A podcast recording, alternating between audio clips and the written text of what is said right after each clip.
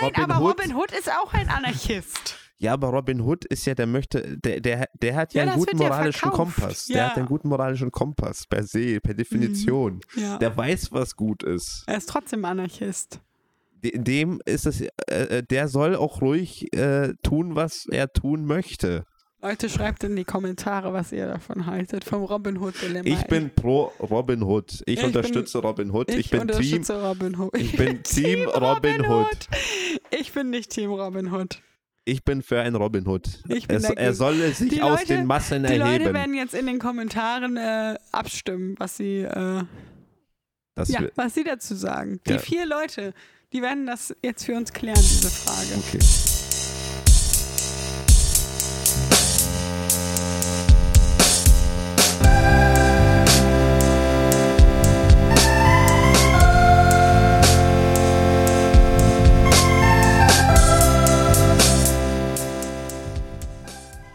Und herzlich willkommen zu einer weiteren Folge von Gerade gesehen. Heute sprechen wir über die neunte Folge von The Last of Us, tatsächlich das Staffelfinale. Und Andreas, wie hat es dir gefallen? Gleich so eine schwierige Frage am Anfang. Ja, heute gibt es kein, äh, kein Erbarmen. Ich glaube, die Handlung war logisch. Also im Sinne von, dass das so passieren musste. Mhm.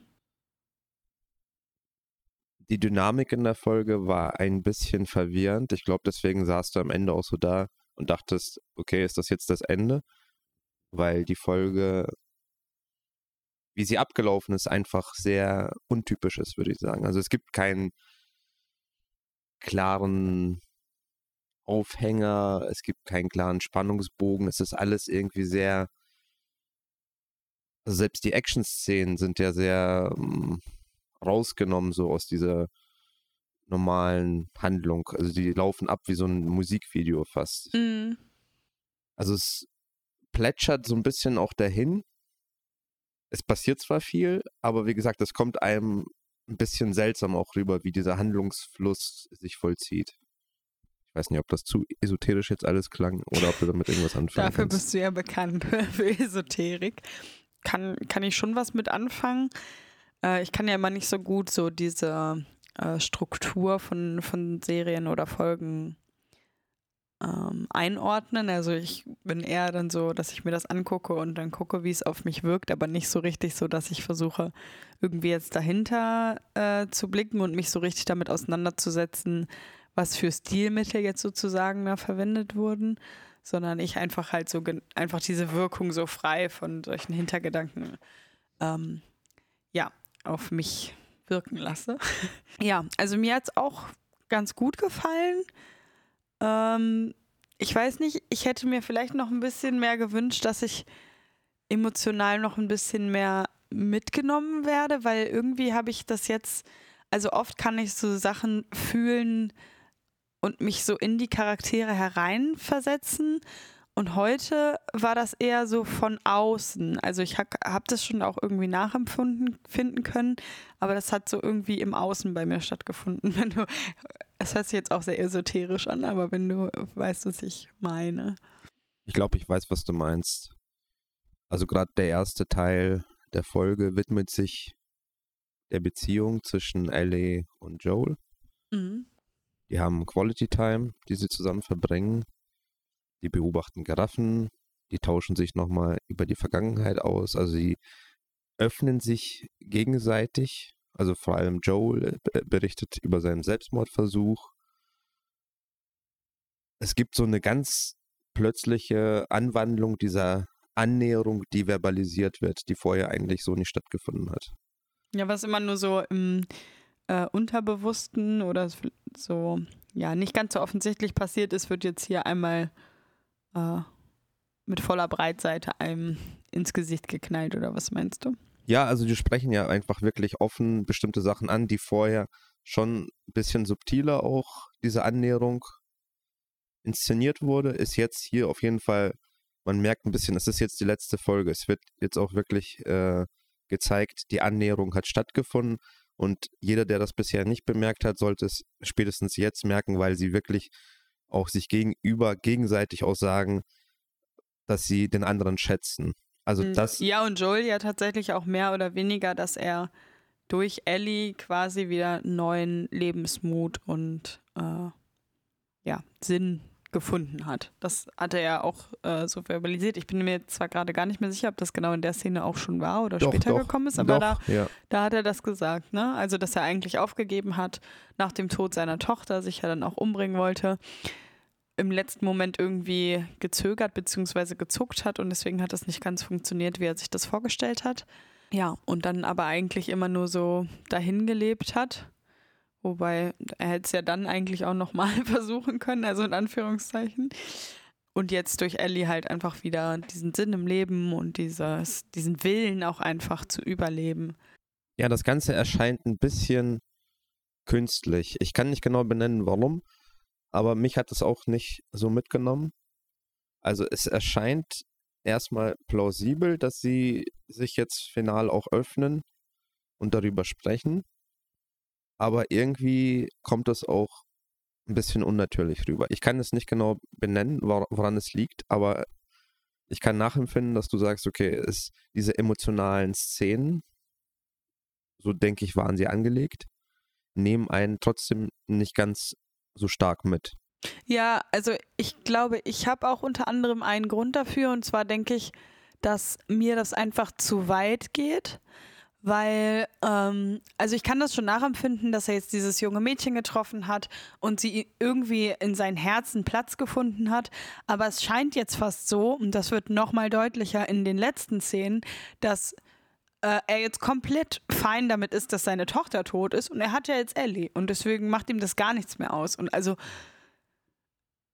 das irritiert mich dann schon als Zuschauer. Also ich würde es ja jetzt eher so sehen, wenn ich mich da hineinversetze, okay, ich bin Vater, der seine Tochter verloren hat und jetzt habe ich hier ein junges Mädchen, was irgendwie auch keine Eltern hat und wir tun uns irgendwie zusammen und ich kriege eine Verbindung mit ihr, aber dieser Schmerz, dass meine Tochter tot ist, der ist ja immer noch da und den kann ich damit ja nicht betäuben oder nicht, ja, aufheben, sondern kann vielleicht sagen, okay, hier ist jetzt jemand, der mich braucht und mit dem ich auch irgendwie eine gute Connection habe und das gibt mir jetzt neuen Lebensmut, aber das kann das ja nicht aufwiegen. Und es kommt für mich tatsächlich jetzt in der Serie so rüber, so, ja, mein Gott, jetzt muss ich auch mal langsam darüber hinweg sein, dass meine richtige Tochter in Anführungszeichen tot ist. Ich habe ja jetzt Ellie, ist ja jetzt alles gut.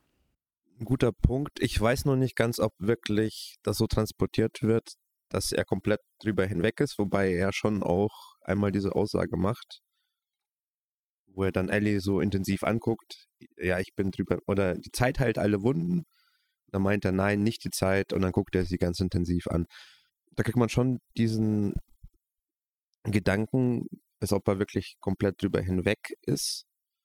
Aber ansonsten weiß ich nicht, ob wirklich äh, es so klar ist, dass er jetzt wirklich keinerlei Schmerzen mehr empfindet und äh, Ja, hab- so äh, alles Friede, Freude, Eierkuchen Ich habe das Gefühl auch nicht so stark in der Szene bekommen, sondern eher am Ende, wo er so fröhlich Ellie mit seiner Tochter vergleicht und so komplett, äh, ja, ohne davon. Also vielleicht ist es auch so, jetzt kann er sich irgendwie im Schönen und Guten an seine Tochter zurückerinnern und Ellie hat das für ihn geöffnet.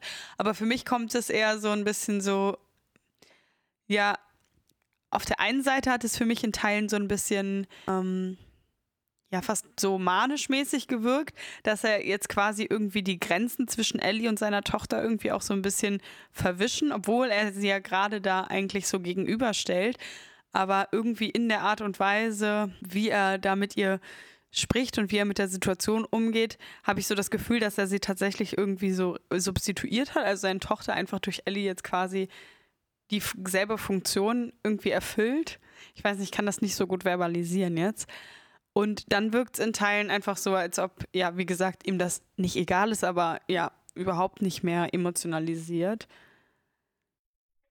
Ich weiß nicht, ob ich da halt so 100% mitgehen kann, aber was ich auf jeden Fall nachvollziehbar finde, ist, was du gesagt hast, dass das zu viel war. Also diese Annäherung in der Folge wirkt halt auch wirklich schon ein bisschen zu, okay, Leute, das ist jetzt die letzte Folge, jetzt muss das auch wirklich äh, auf 100% ansteigen, diese Beziehung. Und vorher war es halt eben ja, vielleicht sagen wir mal 70 Prozent und dann gibt es plötzlich diesen Wumms und es schießt komplett nach oben und es gibt diese riesige Aussprache mit plötzlich ganz viel Kommunikation und das wirkt halt ein bisschen zugezwungen, glaube ich, äh, auf uns als Zuschauer. Und deswegen auch ein bisschen unnatürlich und äh, dann kauft man das vielleicht nicht so ganz ab. Ja. Aber das ist, glaube ich, auch sehr persönlich, wie dieser Eindruck dann äh, wirklich sich ja, klar. entfaltet. Ja, klar. Mag auch, also kann auch gut sein, äh, dass ich mich da einfach komplett irre und das einfach nur, ja, einfach ja das ist, wie es bei mir halt angekommen ist. Und äh, ja, ich gehe sogar ehrlich gesagt davon aus, dass die Intention natürlich nicht die war, äh, die ich jetzt da gefühlt habe. Aber ja, das hat mich auf jeden Fall ein bisschen irritiert in dieser Folge und mich irgendwie daran gehindert, jetzt da so super emotional dabei zu sein. Ja, das ist der emotionale Aspekt. Es gibt ja auch äh, viele Inhalte, die in der Folge transportiert werden. Also Spoiler-Alarm hoch drei. Gleich am Anfang kriegen wir mit, was der Hintergrund von Ellie ist oder von Ellies Geschichte. Sie ist in einer ungewöhnlichen Situation geboren worden. Ihre Mutter wurde gebissen und kurz danach ist Ellie zur Welt gekommen. Also es ist eine ganz erstaunliche Wendung oder ein Zufall, wie man es nennen mag, wie Ellie sozusagen zu ihren Superfähigkeiten gekommen ist. Ja, also das können wir jetzt ja auch mehr oder weniger nur mutmaßen, aber ich gehe auch davon aus, dass äh, das der Grund ist, warum äh, Ellie immun ist. Weil ich glaube, es wird halt nicht so hundertprozentig äh, kommuniziert, aber es würde natürlich ja auf jeden Fall. Ich glaube, es ist machen. naheliegend, dass es auch so dann gezeigt wird. Also die Szene an sich, wenn man also wie hast du das interpretiert? Was hat diese schwangere Frau in dem Wald gemacht? Und also es gibt diese Eröffnungsszene, diese Mutter hochschwanger rennt äh, durch einen Wald, verfolgt von Zombies wahrscheinlich, läuft auf ein verlassenes Herrenhaus zu. Das ist die Eröffnungsszene. Und man sieht auch gleich schon ein bisschen, dass sie ähnlich aussieht wie Ellie. Ja. Jetzt frage ich mich, was macht diese Frau da? Warum kommen kurze Zeit später die Fireflies zu diesem Ort? Also wie, wie ist die Hintergrundstory der Hintergrundstory? Also ich schätze mal, dass diese Frau Teil von den Fireflies äh, gewesen ist, denn sie und diese Anführerin haben sich ja offenbar gekannt. Also das wirkt auf jeden Fall sehr stark so äh, als sie sich dann später in diesem Haus getroffen haben, wo es aber ja schon zu spät war, für die Frau zumindest. Ähm, und ich schätze mal, dass sie vielleicht auf irgendeine Art Mission gewesen ist, wo ich mich aber frage, warum schickt man da eine Schwangere, also eine Hochschwangere ja wirklich. Gut, dass äh, du diese Frage stellst. Vor, also das verstehe ich jetzt nicht so ganz, aber diverse Gründe äh, zugefügt. Also nicht, dass man sie losgeschickt hat, sondern vielleicht wurde sie durch irgendwas von ihrer eigentlichen Gruppe getrennt oder keine Ahnung. Das, wir waren nicht dabei. Wir können jetzt nur Mutmaßungen äh, darüber anstellen. Aber ja, ist auf jeden Fall schon merkwürdig, warum so eine hochschwangere Frau jetzt irgendwie da in der Zombie-Kalypse, genau, Apokalypse ähm, einfach so ja, durch die Gegend spaziert und äh, ja, sich da im Wald umsieht und dann auf einmal von Zombies verfolgt wird. Das ist ja eigentlich schon was, was man vielleicht erwarten könnte dann auch. Also mir fällt wirklich kein Szenario ein, welches das irgendwie sinnvoll erklären würde. Weil die Frau ist halt im neunten Monat schwanger, nehme ich mal an. Das ist nicht so, dass die jetzt ganz überrascht davon ist, oh, ich bin schwanger, ich kriege ein Kind, äh, vielleicht sollte ich äh, jetzt äh, erstmal Mutterschaftsurlaub nehmen. Das gibt es nicht bei den Fireflies, Mutterschaftsurlaub. Sie müssen dann einfach schwanger weiterarbeiten bis, mhm. bis zur Geburt direkt. Ja. Ja, das könnte eine, eine, Erklärung sein, aber also ich finde es halt immer witzig, wenn eine Hintergrundstory, die eigentlich Fragen erklären soll, neue Fragen aufwirft. Ja, aber das, das ist ja auch nur bei so kritischen Zuschauern wie uns. Also ich glaube, die meisten Leute haben jetzt einfach hingenommen, okay, da ist eine schwangere Frau. Und ähm, ja, das soll uns jetzt halt eigentlich ja nur über Ellie aufklären und was mit dieser Frau jetzt ist, das sollen wir uns gar nicht fragen. Aber ja, ich fühle das auf jeden Fall schon, dass, dass man sich ja denkt, okay, wie zur Hölle kommt es jetzt dazu, dass eine schwangere Frau hier, also hochschwangere Frau, hier einfach so durch die Gegend spaziert. Aber ja, das werden wir wohl nicht beantworten können. Vielleicht in Staffel 2.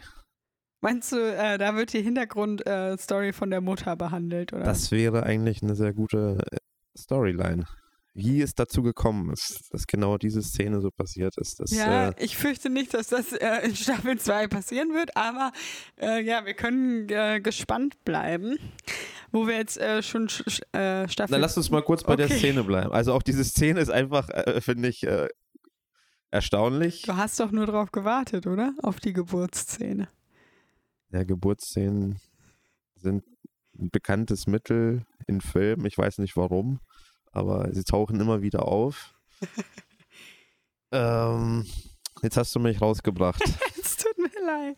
Ich wollte nicht. Ja, doch, also die Geburtsszene war hier erstaunlich, weil sie kämpft gegen den Zombie und sieh an, das Baby ist da. also ich kann nicht sagen, wie realistisch das ist, aber es wirkte schon ein bisschen albern. Ja, also ich kann das auch nicht sagen. Ich habe auch noch kein Kind geboren.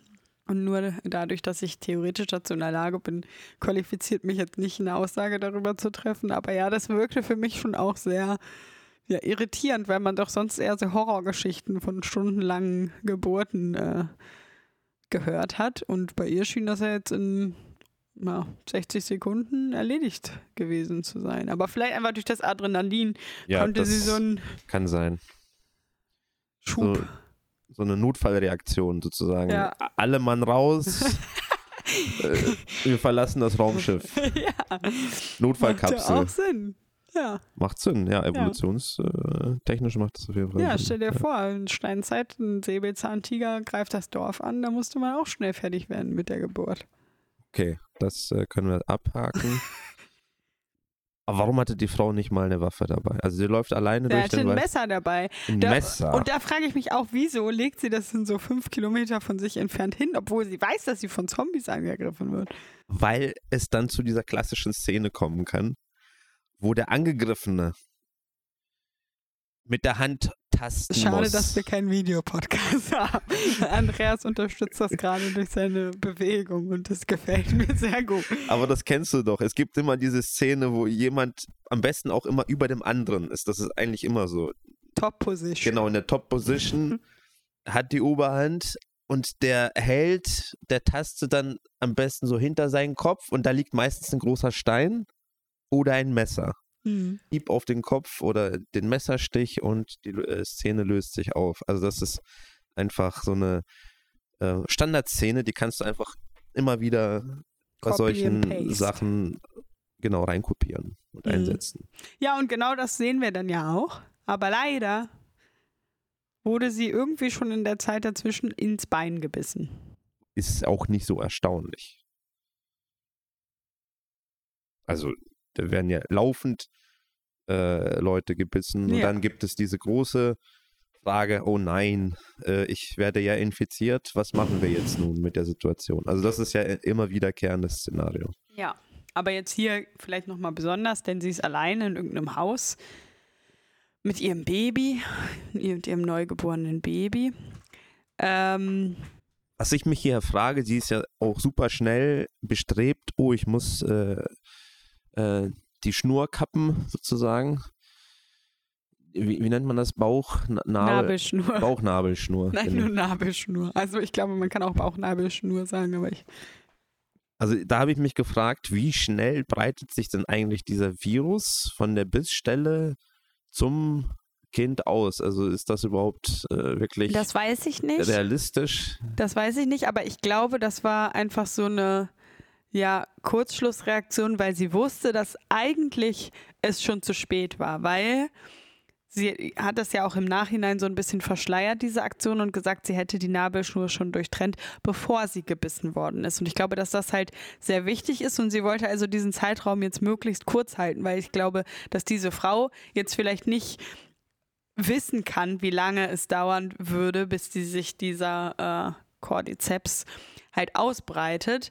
Und zumindest in der, äh, ja, in dieser Welt scheint es so zu sein, dass der Cordyceps ja schon so schnell in Ellie äh, genau. reingekommen Darauf ist. wollte ich eigentlich hinaus. Also, ich stelle ihre Motive nicht in Frage. Sie möchte das Kind retten und lügt dafür auch, sozusagen, um sicherzustellen, dass keiner jetzt annimmt, dass sie infiziert ist. Aber aus unserer Sicht wissen wir ja, auch in Anbetracht der Ereignisse, die, die wir jetzt kennen, dass Ellie offensichtlich infiziert wurde zu diesem Zeitpunkt, beziehungsweise ist es sehr naheliegend, dass sie äh, da infiziert Ja. wurde zu diesem Zeitpunkt. Und da habe ich mich einfach gefragt, okay, eine Bissstelle irgendwo am Am Arm oder Bein, Bein. und Mhm. äh, ja, das Kind ist über die Bauchschnabel, Bauchschnabel, die Bauchschnabelschnur, Also das ist ja heute wirklich gut hier mit unseren. Ähm, Bauchnabelschnur verbunden. Da, äh, doch auf Bauchnabelschnur, Nabelschnur. nein, das ist die Bauchnabelschnur. Bauchschnabelschnur verbunden. Und da gilt es, den Faktencheck zu bemühen, ob wirklich der Blutfluss, also was geht eigentlich alles über die Bauchschnabelschnur? Du, du kennst dich doch bestimmt aus. Wieso? Weil ich eine Frau bin. Nein, ich halte dich für besonders intelligent. Ja, ähm, keine Ahnung.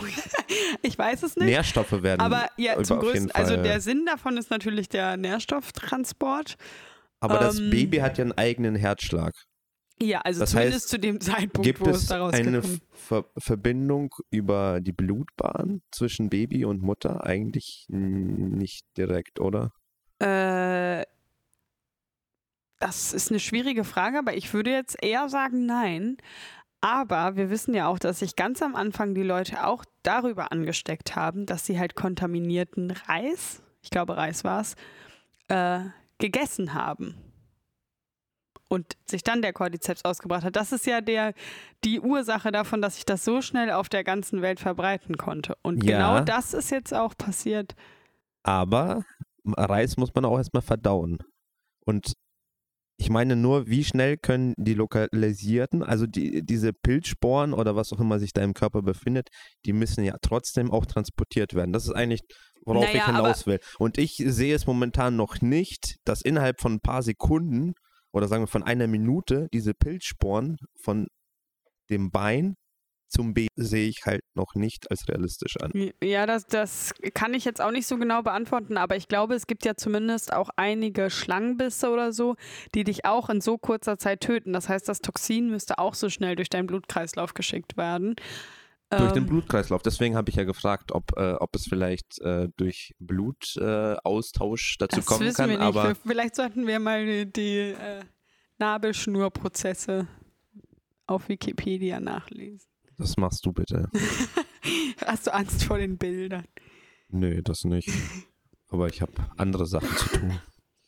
Ich muss mich mit äh, trivialeren Dingen Ja, auseinandersetzen. Metronome programmieren. Zum Beispiel. Das ist einfacher. Das ist, äh, das, da gibt es ganz klare Ja. Dinge, die passieren, die passieren rhythmisch. Ich habe heute auch äh, einen äh, interessanten Podcast gehört. Also ich weiß nicht, äh, sa sagen wir hier Namen von anderen Podcasts? Nee, sag Nein, ich einfach sagst du nicht. Wir machen keine Werbung Wir hierfür. machen keine Werbung. Diese vier Hörer, die wir haben, die dürfen jetzt nicht noch zu einem anderen Podcast abwandern. Ihr müsst bei uns bleiben. Nein, ähm, Du kannst ruhig den Namen sagen. Ja, okay, ich weiß auch gar nicht, wie der Pod Podcast aktuell heißt, weil der irgendwie alle, alle paar Monate mal seinen Namen nennt. Also auf jeden Fall, wo ich den mal gehört habe, hieß der Die Deutschen und heute habe ich äh, durch Zufall, weil Spotify ja nach einem Podcast einfach random irgendeinen Podcast, den du schon mal gehört hast, abspielt, eine Folge von denen gehört, wo äh, der eine, Nizar heißt der, ganz interessant die ähm, Evolutionstheorie als kann er nicht nachvollziehen und das ist ja auch nur eine Theorie und nicht bewiesen beschrieben hat.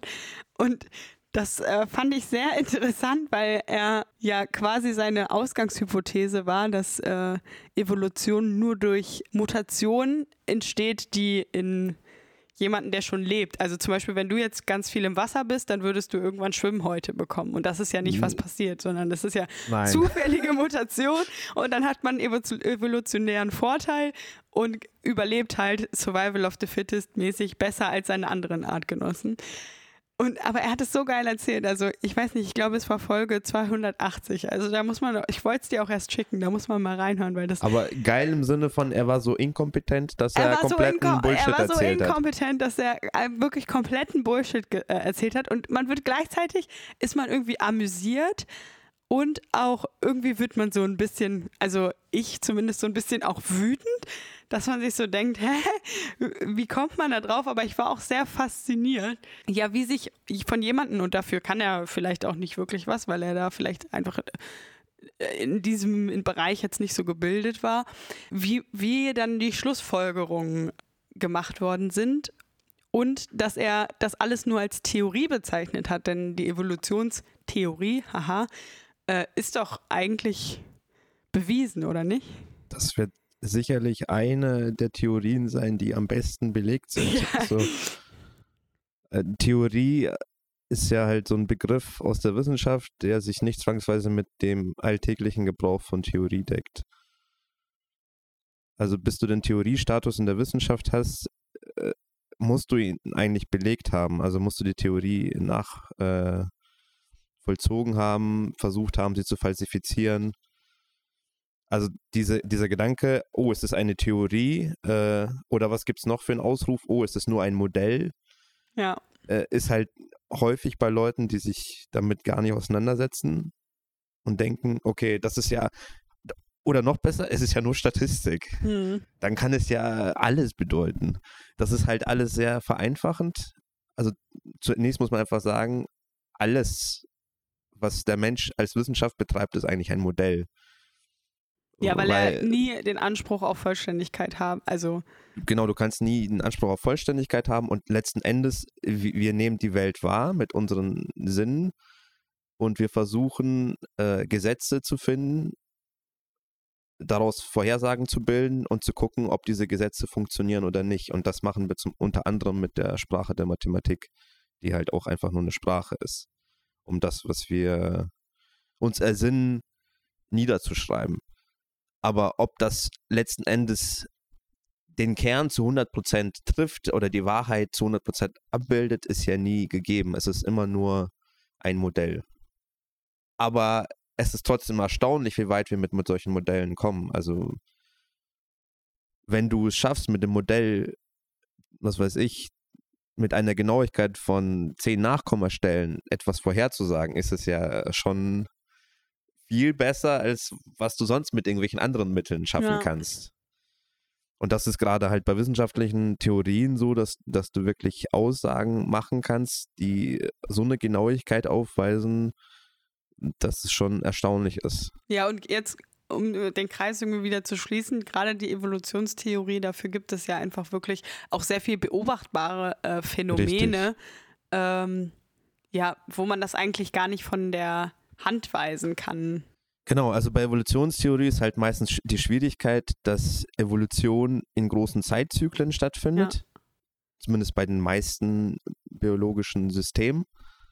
Aber wenn du dann irgendwelche Bakterien oder Viren hast, äh, die einfach sich viel schneller reproduzieren, dann kannst du diese Prozesse viel besser Ja, nachvollziehen. siehe Covid zum Beispiel. Also wie viele Varianten hatten wir einfach jetzt über die letzten drei Jahre? Das ist ja auch immer äh, ja eine zufällige Mutation im Coronavirus richtig. gewesen. Und die Leute sagen dann aber oft, ja, das ist halt äh, nur so eine, also die glauben dann an so eine Mikroevolution, aber nicht an eine Evolution, die halt große Schritte äh, vollzieht. Also bei denen Mm. fehlt es dann irgendwie an dieser Vorstellungskraft, dass eine kleine Veränderung über die Irgendwann Zeit äh, summiert zu großen Veränderungen führt. Ja. Aber das ist ja natürlich irgendwie auch unklar, warum, warum man sich das nicht vorstellen kann oder warum man denkt, Ja, ja. dass das dann plötzlich irgendwo plötzlich so ein Riegel ist und sich das nicht weiterentwickeln kann. Also wenn Ja. etwas sich klein weiterentwickelt, kann das natürlich über größere Zeiträume komplett wegentwickeln. Ja, der Weg von äh, demselben Individuum über eine neue Rasse zu einer neuen Art ist natürlich schon ein äh, sehr langer Weg, aber die Zeiträume, in denen sich die Welt, wie wir sie jetzt kennen, entwickelt haben, sind ja auch einfach äh, ja schwer vorzustellen für jetzt einen normalen Menschen, wie lang das eigentlich tatsächlich ist. Ja, das ist oft ein Problem, dass Leute mit wenig Vorstellungskraft oder die einfach ihre Vorstellungskraft als Grenze dessen ansehen, was möglich ist, Probleme mit solchen Konstrukten haben, die über ihre eigene Gehirnleistung hinausgehen. Ja. ja, und auch häufig, also in der Evolution wird ja auch häufig gedacht, dass äh, Leute sich an irgendwelche Umstände an, also so bewusst anpassen. Aber das ist ja nicht was passiert, sondern ist ja zufällig. Und äh, ja, dann hat man zufällig halt diesen evolutionären Vorteil und kann sich dann dadurch besser äh, ja reproduzieren. Und dadurch wird halt dieser neue Faktor in deinem, äh, in deiner Art halt weiter vererbt. Und ich glaube, dass das auch für viele Leute ähm, schwierig vorstellbar ist, dass sowas wirklich durch Zufall äh, entstehen kann. Ich habe ja zum Beispiel in der 12. Klasse eine Arbeit über Kreationismus geschrieben und da ging es auch darum, dass äh, ja so wie der Mensch ist, er ja eigentlich schon sehr komplex und sehr gut ist, dass das alles so funktioniert und dass so Fall entstehen könnte. Also so komplexe Organe wie eine Lunge, dass die dann auch so gut funktioniert, wie sie funktioniert. Das könnte nicht durch Zufall äh, entstehen, sondern da müsste ein Plan hinterstecken und das ist der Beweis dafür, dass es et etwas Göttliches gibt. Und äh, ja, ich glaube, dass da auch viele Leute dann halt dieses Problem kriegen, so, dass man sagt, ja, okay, es ist alles nur zufällig, dass es so ist, wie es ist. Also was heißt zufällig? Zufall, dass es so entstanden ist und evolutionärer Vorteil, dass es sich durchgesetzt hat. Aber ja, auf jeden Fall fand ich das sehr interessant, äh, dazu zu hören, weil die auch ganz lustige Sachen gesagt haben. Also könnt ihr alle mal gerne reinhören. Ich meine das jetzt auch nicht böse. Also ich denke nicht, dass Nisa jemals hört, was ich jetzt hier gesagt habe. Aber ähm, ja, sonst kann er gerne in den Podcast kommen und wir können mit ihm zusammen über Evolutionstheorie äh, diskutieren. Ja, das war der Evolutionsexkurs. äh, Teil 1, äh, weitere Teile folgen. Wir waren jetzt bei der finalen Folge. Und wir haben über das Intro gesprochen, die Hintergrundstory von Ellie. Wir haben über die Annäherung zwischen Joel und Ellie gesprochen. Und dann kommt es zum Hauptakt. Ellie und Joel werden von den Fireflies gefangen genommen. Oder überrascht zumindest. Die werden mit einer Betäubungsgranate außer Gefecht gesetzt und Joel wacht in ihrem Lager auf, nachdem er einen heftigen Schlag auf den Kopf bekommen hat. Und dann wird ihm eröffnet von der Firefly-Anführerin, die wir, glaube ich, schon aus Teil 1 kennen. Ja. Dass Ellie sich jetzt opfern muss für die Menschheit. Sie befindet sich äh, in einer Operation, weil der Doktor jetzt einen Teil aus ihr entnehmen muss, um daraus Antivirenzellen oder irgendein Anti Stoff zu züchten. Ja, es ist äh, wohl so, dass äh, durch wahrscheinlich äh, diese Nabelschnurgeschichte Ellie sozusagen äh, schon einen Teil des Cordyceps in sich trägt und der halt in ihr auch gewachsen ist, aber aus irgendwelchen Gründen halt nicht ihr Gehirn angreift, weil das wird uns tatsächlich immer noch nicht erklärt. Aber dadurch, dass der Cordyceps halt schon in ihr lebt, sendet sie sozusagen einen Botenstoff aus, der verhindert, dass sich der Cordyceps, der jetzt neu dazugekommen ist, quasi in ihr weiter ausbreitet. Und diesen Botenstoff wollen sie halt extrahieren und an die anderen Leute verteilen, sodass äh, ja, die quasi auch immun werden. Dafür müssen sie aber Ellis Gehirn aufschneiden. Okay, das wird gesagt, dass sie ihr Gehirn aufschneiden müssen? Ja, also das wird impliziert, denn äh, Joel sagt irgendwann, ja, aber der Cordyceps, der wächst doch im Gehirn.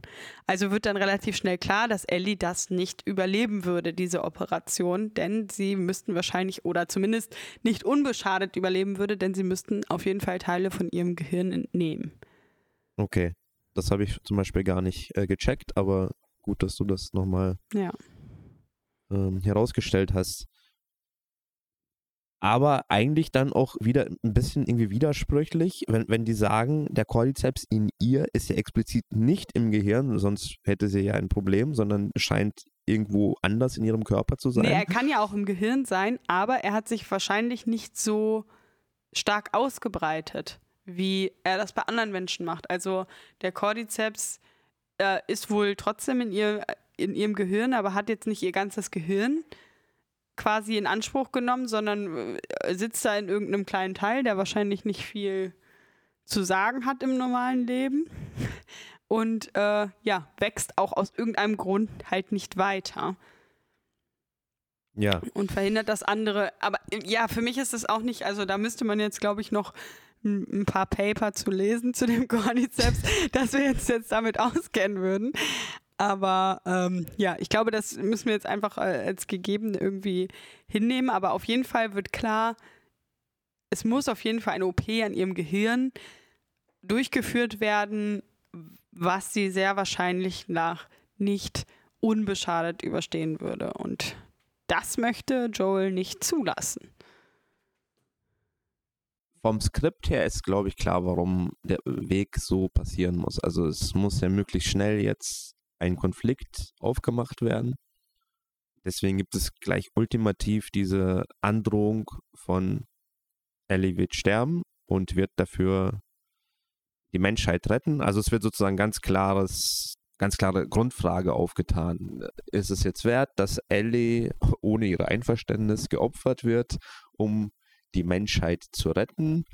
Oder ist das verwerflich und sollte nicht geschehen? Das ist sozusagen die Grundfrage die Frage, ob das jetzt wirklich hier so realistisch ist, ist eine andere, glaube ich. Also die machen ja nicht mal irgendwelche Voruntersuchungen. Es, äh, ja, da ist irg irgendein Chirurg.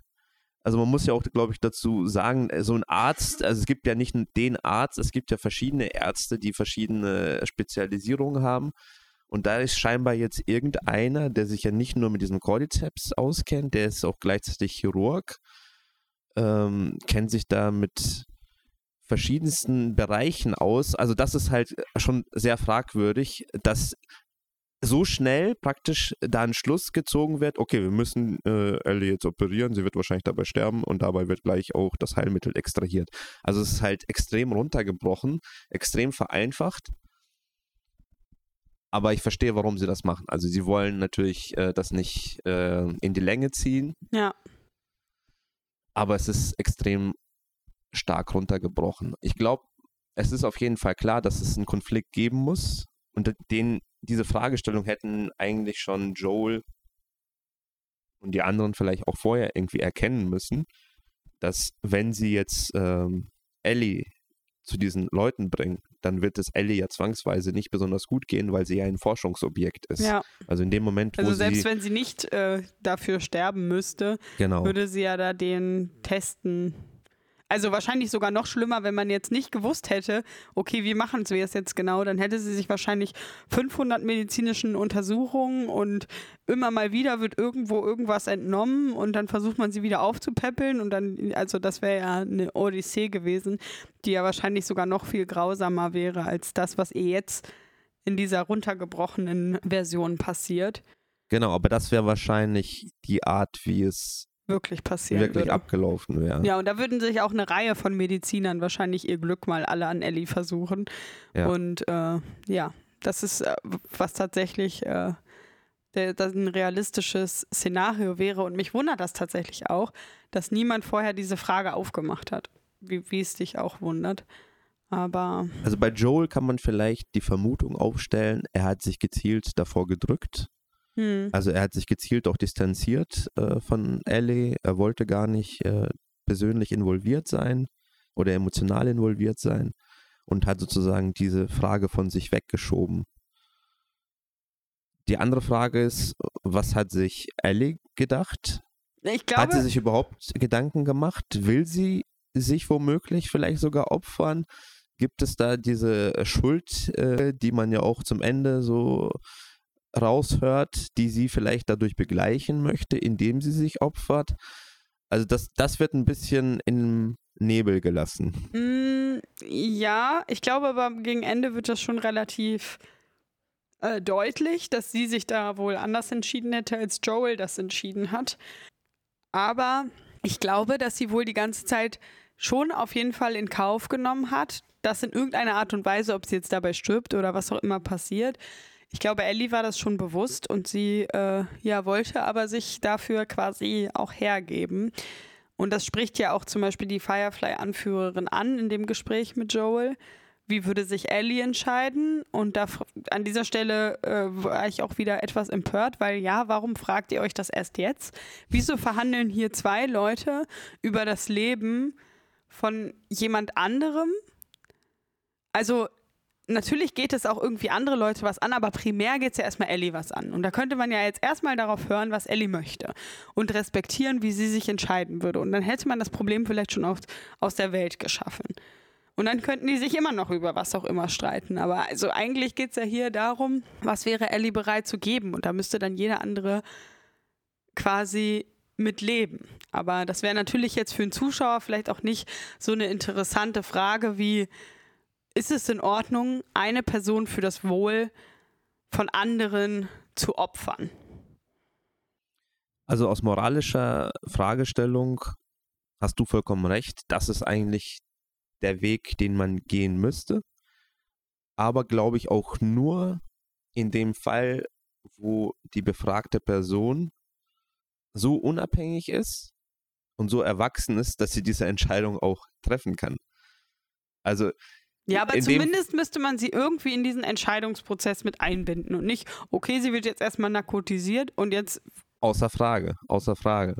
Aber ich sage nur, dass selbst wenn die sich jetzt in diesem Szenario dafür entscheidet, ja, ich opfere mich, dann ist es immer noch höchst fragwürdig, sie zu opfern. Ja, genau, dann weil, müssten die beiden darüber diskutieren. Aber wenn sie, sie Nein sagt, dann gibt es schon mal keine Diskussionsgrundlage. Genau, da gibt es keine Diskussionsgrundlage, aber wenn sie Ja sagt, dann kommen ja noch andere Faktoren hinzu. Sie ist noch gar nicht erwachsen. Es ist auch sowieso fraglich, ob Leute mit 18 erwachsen sind. Äh, da gibt es ja auch, glaube ich, auch ganz klare Indizien, dass zum Beispiel äh, sich das Gehirn ja bis noch kurz vor 30, glaube ich, äh, weiter ausbildet. Und ich glaube, das ist auch äh, jedem aus der persönlichen Erfahrung klar, dass man mit 18 das meinst noch nicht... du, für mich ist es bald vorbei mit der Gehirnentwicklung? Ja, dann geht's bergab. nee, aber also dann ist zum einen halt diese Frage, ob man mental wirklich bereit ist, so eine Entscheidung zu treffen für sein eigenes Leben. Und die andere Frage ist, ob man unabhängig ist von den Personen, die einen befragen.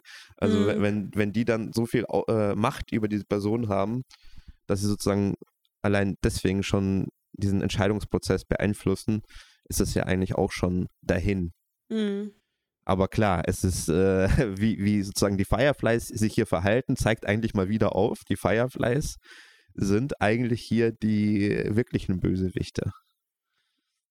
Ja, aus, aus unseren Augen auf jeden Fall. Also ich glaube, dass es schon Menschen gibt, die sagen, nee, die machen ja genau das Richtige. Hier können Tausende, Millionen von Menschenleben gerettet werden, wenn dieses eine Mädchen stirbt. Und das wäre mm. es ja wert das ist das Narrativ. Aber wir könnten jetzt, wenn wir mal realistisch bleiben, auch hinterfragen, schaffen die es überhaupt mit ja. dieser OP, dieses Mittel, so wie sie das anstreben, herzustellen? Das ist zwar natürlich jetzt erstmal, wenn man das so hört, aus irgendeinem Grunde, weil es halt diese Filmlogik auch ein bisschen ist, hat man sofort das Gefühl, ja, wenn da diese Option A gewählt wird, dann kommt auch sofort das Heilmittel raus. Aber eigentlich ist das ja in, ja, ist das in gar einem so realen Szenario ja gar nicht so gegeben. Und wenn wir über so eine moralische Frage diskutieren, muss man ja eigentlich auch das unter realistischen Gesichtspunkten auch ein bisschen betrachten. Und da ist gar nicht klar, ist durch dieses Opfer überhaupt äh, das gegeben, was, was, was sie da versprechen.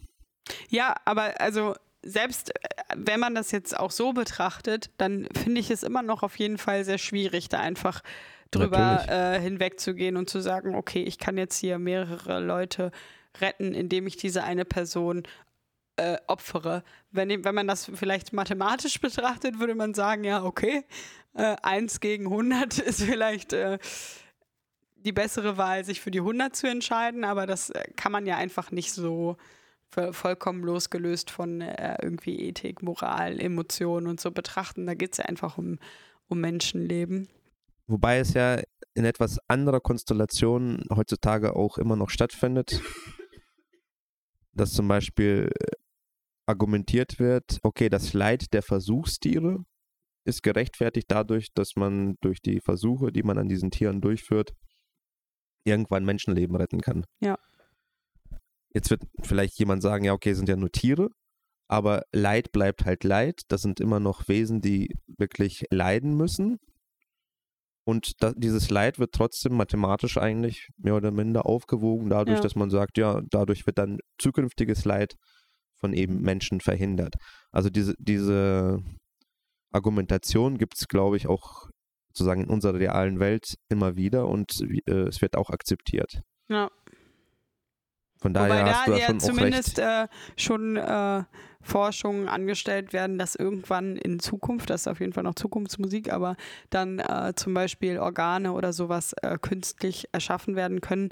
Und daran könnten ja Tests auch viel besser durchgeführt werden, weil wenn ich ein Medikament an einer Maus teste, dann heißt das nicht, dass genau das gleiche bewirkt wie in einem Menschen.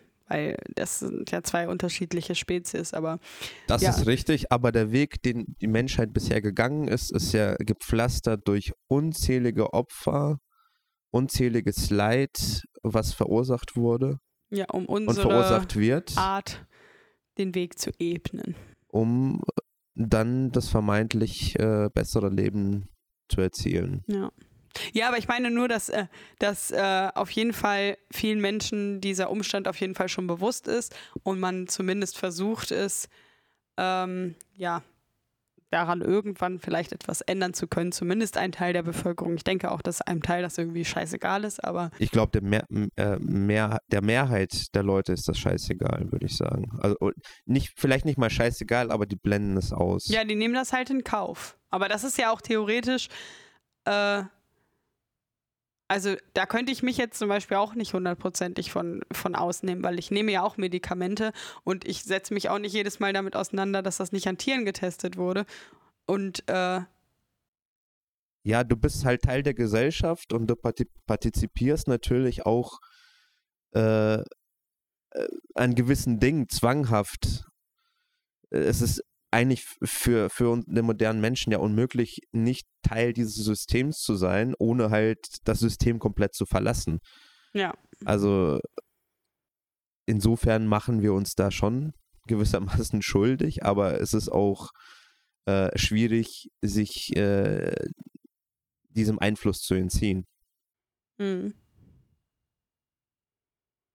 Ja, schwieriges Thema. Aber auf jeden Fall wollte ich nur was Positives auch da reinbringen, dass vielleicht irgendwann, und ich hoffe, das wird nicht mehr so lange hin sein, äh, dass keine Frage mehr sein muss. Denn dann wird es möglich sein, äh, halt Organe künstlich herzustellen und das an diesen zu testen. Und ja, das wäre ja ein, der sehr erstrebenswert wäre. Ja, ich glaube schon auch, dass es eine leicht positive Tendenz auf jeden Fall gibt, dass solche Fragestellungen schon auch ein bisschen mehr äh, nach oben dringen, dass man versucht, dieses Leid zu reduzieren in gewissen Maßen. Also es gibt diese en positive Entwicklung, von der du sprichst, glaube ich. Es ist halt wir- langsam, weil, aber sie ist da. Also es gibt schon Ja. diese Wahrnehmung und die wird zusehends größer, auch zum Beispiel bei der ganzen Debatte mit äh, Ma äh, Massentierhaltung und Ja. so weiter. Das ist ja früher gar kein Thema gewesen und mittlerweile ist das schon ja auch äh, salonfähig. Ja, auf jeden Fall positive Entwicklung. Weiter so. Also insofern äh, glaube ich schon auch eine gute Frage, die aktuell ist, äh, die äh, da behandelt wird. Ja, die auch immer aktuell ist. Also ich glaube, die kann man in verschiedensten Maßstäben äh, vollkommen zeitunabhängig stellen. Also ich glaube, dass sich ähnliche Fragen auch schon vor 500 Jahren gestellt haben. Die waren dann nur einfach ein bisschen, ja, noch grausamer und äh, ja. Genau. Um jetzt in der Handlung weiterzugehen, dann gibt es diesen interessanten Wechsel der Stilistik. Ich habe mich so ein bisschen in Max Payne reinversetzt gefühlt. Das ist so ein Spiel, ich weiß nicht, ob du es kennst. Ja, ich wollte gerade fragen, ist das eine Serie oder ein Film oder ein Spiel? Das ist Aber eine mich, Spielserie. Da kann man, also spielt man aus der Third-Person-Perspektive. Ein Detektiv, äh, der Frau und Kind verloren hat und der muss sich äh, durch solche Gewölbe und Nacht und Nebel also Szenerien 24 Hours. durchkämpfen durch Massen an Gegnern und er hat halt eine Fähigkeit und das ist die Bullet Time. Das heißt, er kann die Zeit verzögern und äh, dadurch halt Kugeln auch ausweichen, mhm. seine Gegner treffen und also ist halt sehr stark äh, aufgeladen so von dem Cinematic und ich fand, das äh, ging so ein bisschen halt in die Richtung, also es gab jetzt keine Bullet Time oder so, aber Joel verwandelt sich ja in den ultimativen Killer. Ja. Der geht durch dieses, äh, durch dieses Krankenhaus, das voll ist mit Fireflies. Er entwaffnet seine, ähm, seine Leute, die ihn da gefangen halten und schießt sich durch dieses Krankenhaus einfach komplett durch, während, glaube ich, einfach nur Musik läuft. So ja. eine, ich weiß gar nicht, was war das für eine Musik? War das klassische Musik sogar? Oder? Auf jeden Fall so entgegengesetzte Musik, so dieses, ja. äh, keine Actionmusik, sondern, sondern so eine, so ein, so ein Kontrastmusik. Und keiner kann ihn aufhalten. Also er zeigt keine, keine Reue, Gnade. keine Gnade er schießt sich einfach da durch, bis er vor dem Arzt steht, der Ellie gerade operieren will. Er schießt diesen ohne Umschweife, trägt Ellie daraus wie ein Superheld. Dann haben sie eine finale Begegnung mit der Firefly Anführerin. Es gibt noch ein kurzes Intermezzo, nochmal diese Fragestellung, ja, hätte sie das gewollt, hätte nicht, das haben wir ja gerade besprochen. Ja. Und dann gibt es einen kurzen Cut. Wir sehen, dass sie im Auto fahren. Man, es gibt einen kurzen Moment, ist die Frage, ist er vielleicht drauf eingestiegen, mhm. sie nochmal zu opfern, aber eigentlich keiner, der jetzt. Nee, konnte ich mir die, auch nicht äh, vorstellen. Konnte man sich nicht vorstellen, genau. Man weiß, okay, die Kamera schwenkt um, man sieht, Ellie ist auch in dem Truck. Ja. Sie ist da, ihr geht's gut. Und dann gibt es nochmal diesen Cut zurück und man sieht, ah, er hat sie erschossen, die Anführerin der Fireflies. Ja, und das auch recht, äh, ohne mit der Wimper zu zucken, obwohl die beiden äh, ja auch in irgendeiner Art und Weise, es wird mir nicht ganz klar, inwieweit, auch eine persönliche Beziehung miteinander haben. Aber auch hier äh, zeigt er keine Skrupel und sie fleht ihn dann quasi noch um ihr Leben an, weil er ihr erst nur in den Bauch geschossen hat. Und er ähm, gibt ihr dann aber noch einen Kopfschuss und tötet sie, weil er sagt, er würde Ellie nie in, äh, sie würde Ellie nie in Ruhe lassen, womit er vermutlich auch recht hat. Sie würde wahrscheinlich eine kurze Zeit brauchen, neues Gefolge hinter sich zu versammeln und dann ja, würden sie wieder versuchen, ihren Plan in die Tat umzusetzen. Ja, das fand ich nachvollziehbar. Die Argumentation war schon. Aber er lässt auf jeden korrekt. Fall mal wieder einen Stapel äh, Leichen zurück und ähm, ja, hier könnte man jetzt auch äh, wieder eine moralische Frage stellen und sagen, okay, ähm, stattdessen, dass jetzt Ellie gestorben ist, mussten jetzt 30 Fireflies sterben. Ist das moralisch vertretbar? Ja gut, das Problem hier ist ja natürlich, dass die Fireflies einfach ja menschliche Versuche durchführen und also die sind ja jetzt hier auch komplett entmenschlicht. Also wir nehmen sie auch nicht mehr hier als Menschen wahr. Das sind eigentlich auch hier gewissermaßen Monster, die ja wirklich ohne mit der Wimper zu zucken Ellie hier äh, opfern. Das würde ich gar nicht so sehen. Also zumindest diese Anführerin scheint ja noch äh, menschliche Züge zu haben, insofern, dass sie ähm, ja das auch schon nicht geil findet, dass sie das machen muss, aber das so sieht, als müsste sie. Also sie handelt dann nach einem anderen moralischen Kompass und sagt, es ist halt einfach wert, äh, diese Chance auf Heilung für die Welt zu haben, dass dieses Mädchen jetzt ja einfach geopfert werden muss. Das ist höchst äh, fragwürdig, aber es ist jetzt trotzdem nicht so, als ob sie so gar kein Gesicht hätte und das einfach so macht, sondern äh, dass sie da schon so eine auch äh, Gewissen hat. Und auch dieser Typ, der ähm, ja seine Waffe ablegen will, der kriegt für mich auch nochmal so einen menschlichen Schimmer. Und die Frage ist ja auch, in so einer Organisation sind ja oft nicht nur Leute, die da jetzt 100 Prozent äh, hinter allem stehen, sondern auch Leute, die einfach irgendwie ja auch da äh, rein, also die werden ja jetzt nicht alle gefragt bei jeder Aktion, sie gehören einfach dieser Gruppe an und wenn da irgendwas entschieden wird, dann müssen sie wahrscheinlich auch damit leben, wie die Anführer jetzt entscheiden und könnten sicherlich austreten, aber ja, sie sind halt einfach in der Gesellschaft etabliert und müssen da einfach dann auch mit bestimmten Sachen, glaube ich, äh, umgehen. Und die haben ja auch vielleicht Familien und äh, da hängt ja auch noch ein Rattenschwanz dran. Also es ist jetzt auch, glaube ich, nicht so, dass man da einfach äh, 30 seelenlose äh, Killer zurückgelassen hat. Aber natürlich mit diesem Hinblick darauf, dass die halt alle auf jeden Fall das Bestreben hatten, jetzt in diesem Moment irgendwie Ellie zurückzugewinnen für die äh, Fireflies und Joel wahrscheinlich zu töten. Vielleicht auch trotzdem verständlich, dass er so reagiert hat. Ja, also es ist Selbstverteidigung. Es ist im Grunde Selbstverteidigung. Also bis auf den einen Fall, wo der eine da seine Waffen ablegt, äh, den hätte Joel auf jeden Fall nicht äh, töten müssen.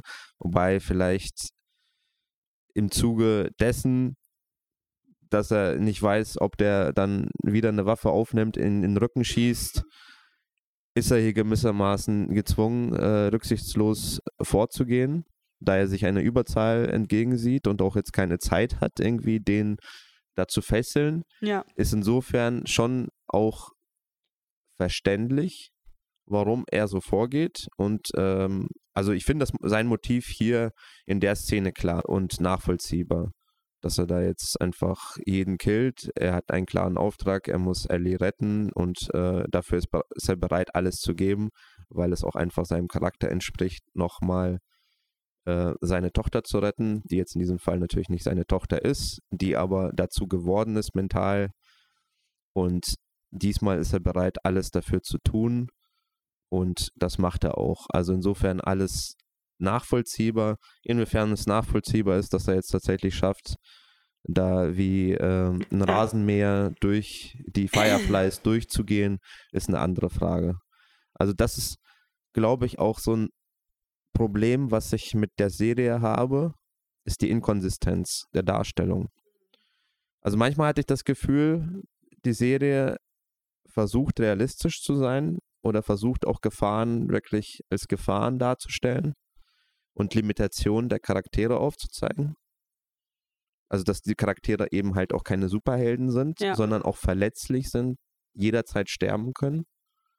Und dann hat man aber wiederum manche Szenen und manche Folgen, wo man das Gefühl hat, nein, das sind äh, Spielcharaktere, die einfach immer wieder neu geladen wurden, äh, wenn sie gestorben sind und deswegen durch das Level so durchgegangen sind. Ja, immer und, wenn Joel zumindest in diesen Rage-Mode kommt und dann, äh, ja zum Superhelden mutiert, wird es dann so, dass man sich fragt, hm, wie, wie passt das jetzt irgendwie zusammen? Weil manchmal scheint er schon Probleme zu haben, mit einem Zombie zurechtzukommen, wo die am Anfang mit diesen Klickern da unterwegs waren. Und dann äh, schießt er sich aber mir nichts, dir nichts durch eine Reihe von, ja, ich denke auch ausgebildeten Kämpfern, wenn sie da bei den Fireflies sind. Also ich hatte zum Beispiel, als er da abgeführt wurde, er sollte sozusagen weggebracht werden, damit er eben denen nicht mehr in die Quere kommen kann, hatte ich zu keinem Zeitpunkt in dieser Szene das Gefühl, oh nein, schafft er es, schafft er es nicht. Ich wusste sofort, okay, er wird jetzt irgendwie äh, die ausschalten und dann wird das schon alles kein Problem sein. Also, und das ist eigentlich ein Problem, glaube ich, wenn du als Zuschauer so denkst, mhm. weil dann bist du ja so losgelöst, du bist so in der Schwebe, du denkst so, ja, okay, es äh, wird schon, wird schon klappen. Mhm. Aber eigentlich wäre es doch besser, wenn du in so einer Szene denkst, oh nein, jetzt äh, sind wirklich die Charaktere in Gefahr, wird vielleicht einer der Charaktere tatsächlich sterben. Und diese Gefahr habe ich da nicht gef äh, gefühlt. Mhm. Und in der vorletzten Folge hatte ich diese Gefahr gefühlt. Zumindest äh, in dieser Szene, wo Ellie auf sich gestellt war. Sie musste jetzt äh, sich um Joel sorgen, der war gar nicht kampfbereit und sie war plötzlich dieser Situation ausgesetzt. Da hatte ich diese Spannung gefühlt und da war es atmosphärisch sehr dicht und hier war es wieder, hat es mich wieder verloren. Mhm. Und das ist dieses Hin und Her, was sich äh, in der ganzen Staffel so für mich äh, so durchgezogen hat. Also mal fand ich starke Szenen, starke ähm, Teile der Folge und dann kommt plötzlich was komplett anderes so gefühlt, als ob das jemand anderes äh, gedreht hat. Ja, hat es ja auch. Aber teilweise halt auch innerhalb der Folge und das kann ja mhm. eigentlich nicht sein. Ja. Ja, ich glaube, da ist es dann vielleicht auch so, also die, die müssen sich ja schon wohl oder übel irgendwie so ein bisschen an das Spiel halten und wenn da bestimmte Sachen passieren, dann müssen sie es, ja, also was heißt müssen, aber dann wollen sie das wahrscheinlich auch so abbilden.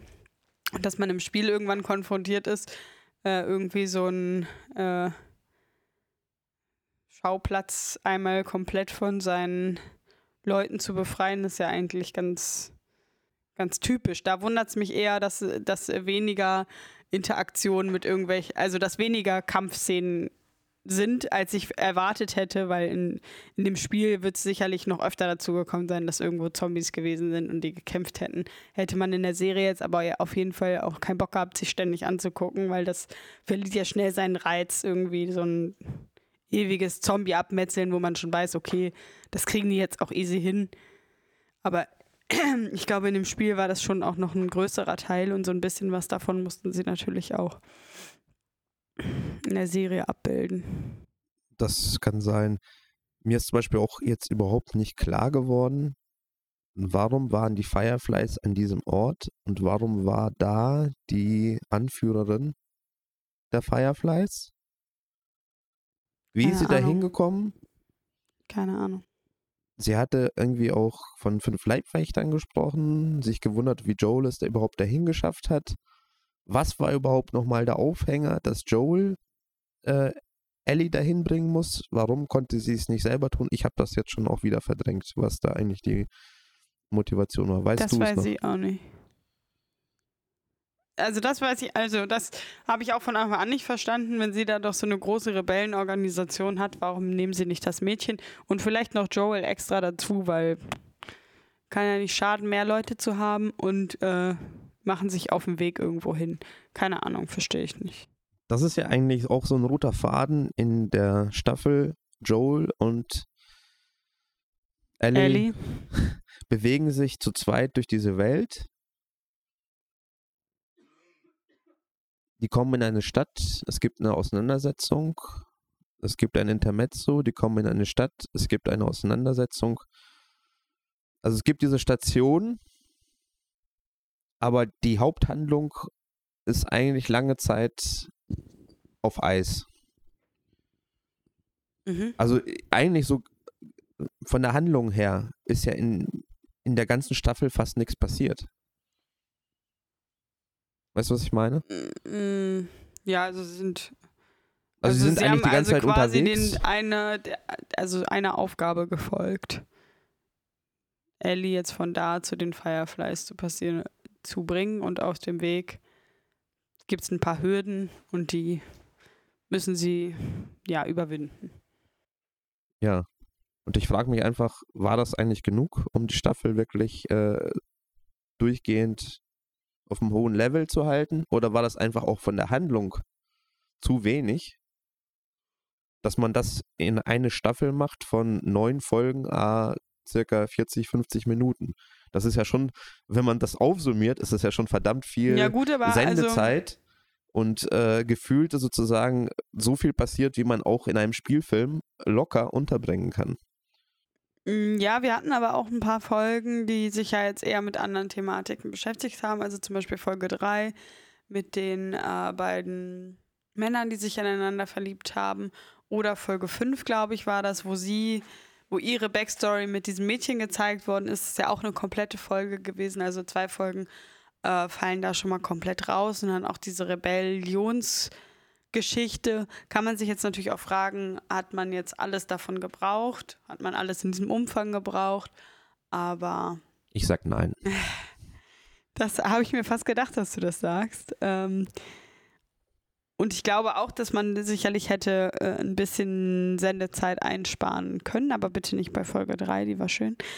Ich versuche jetzt einfach ein bisschen auf so ein Fazit umzulenken, weil es ist ja Mhm. immerhin Staffelfinale und äh, wir müssen das ja auch krönend abschließen. Cordyceps, Cordyceps, oh Cordy, Cordy, Cordy, Cordyceps. Das kannst du aber besser.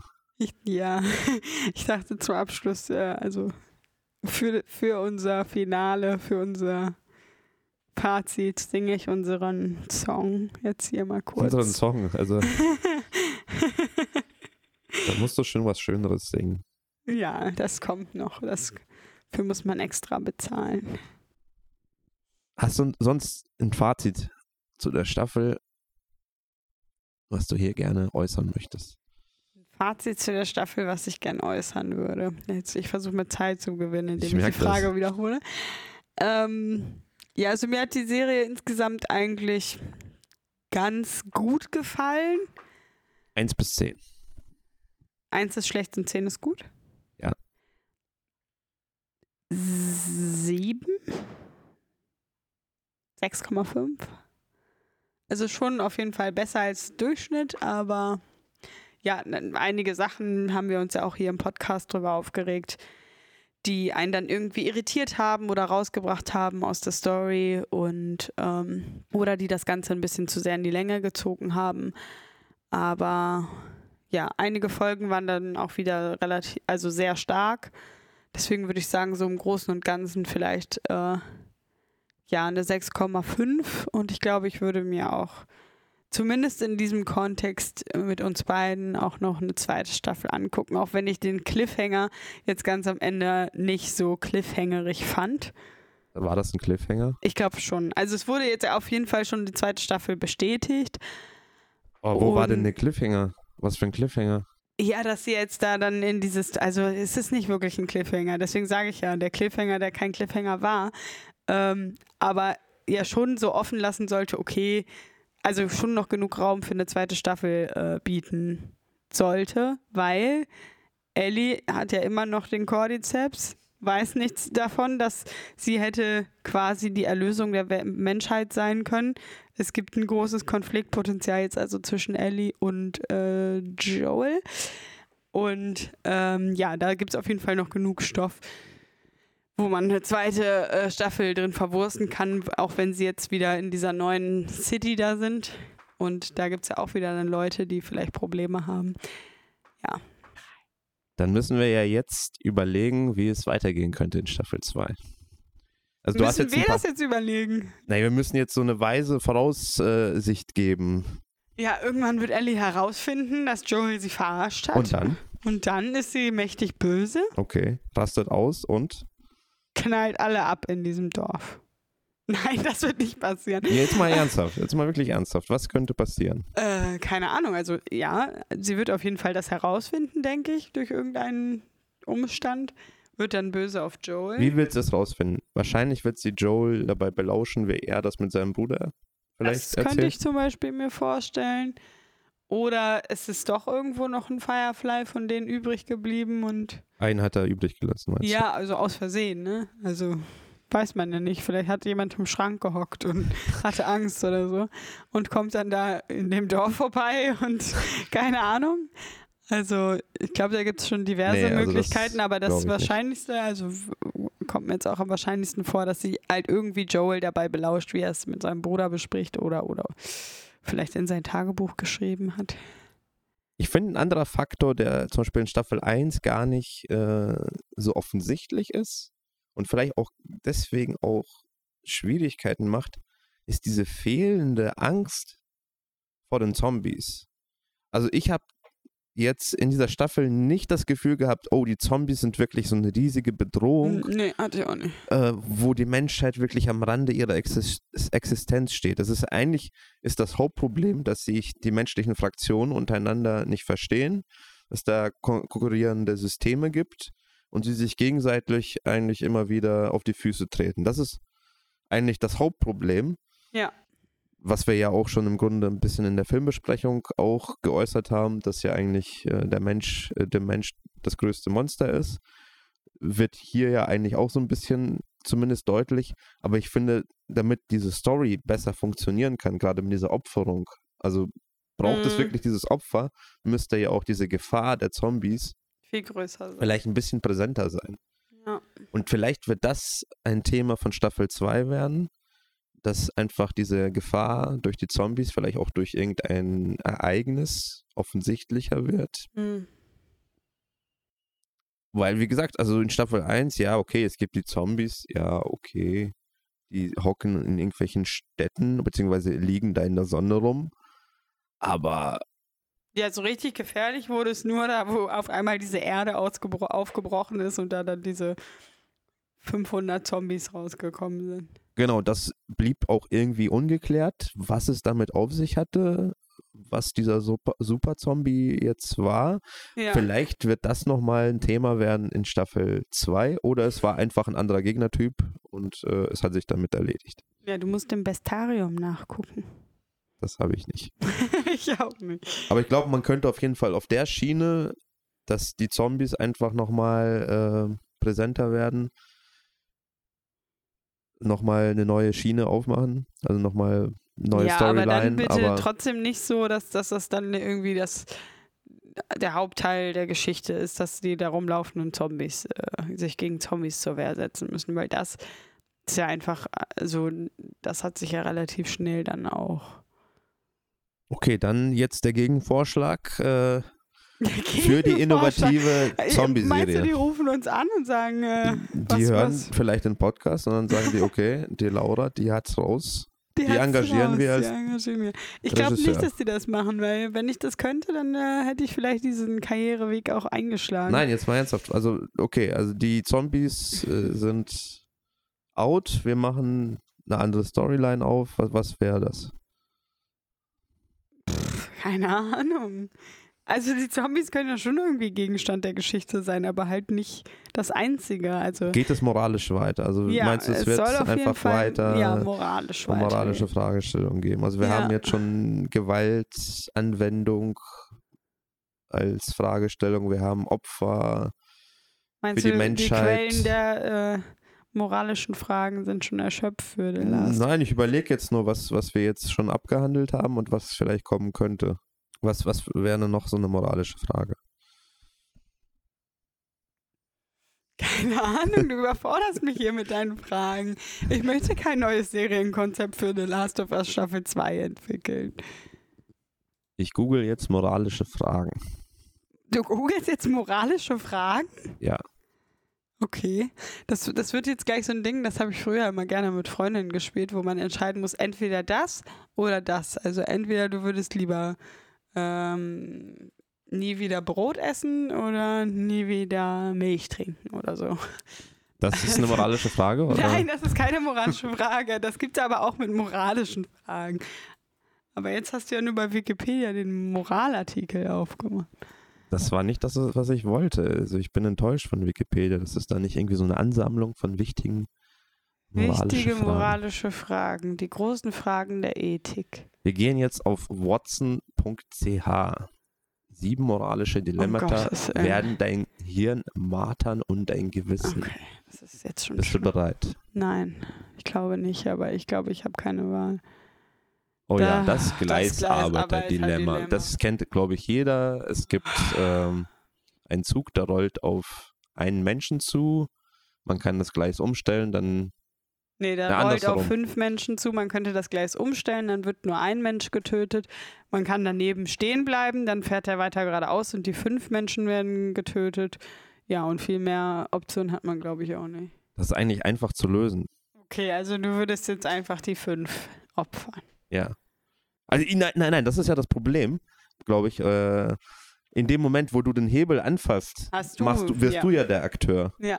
Solange du dabei stehst, könntest du statt den Hebel umzu, äh, umzulegen äh, zu legen, auch einfach rufen: Weg von den Gleisen! Ja. Fertig. Also ich würde dann eher erstmal so, was mache ich jetzt mäßig sein Du und dann erstmal gar gar nichts nichts machen und Ja. so schockiert da stehen. Also das ist wahrscheinlich das Realistischste, was wirklich mir passieren würde. Nicht, dass das gut Ja. ist, aber ja. Ja, aber die Fragestellung, die kennen wir ja schon. Ich dachte, jetzt würden hier normal. Ja, vielleicht kommt noch was Spannenderes. Das dicker Mann-Dilemma. okay, ich bin gespannt. Okay.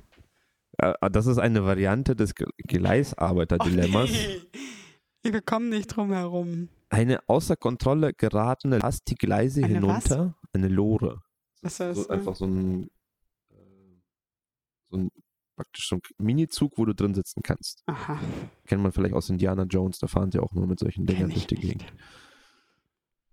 Jedenfalls, äh, diese außer Kontrolle geratene Lore rast die Gleise hinunter auf eine Gruppe von fünf Gleisarbeitern zu, die alle umkommen werden, wenn die Lore nicht gestoppt wird.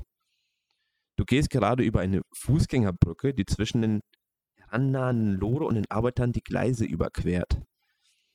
Neben dir auf der Brücke steht ein großer, korpulenter Mann. Die einzige Möglichkeit, die Arbeiter zu retten, besteht darin, den dicken Mann vor die Brücke zu stoßen, damit sein Körper auf den Gleisen die Lore stoppt. Dies, dies wird jedoch seinen Tod verursachen. Was tust du?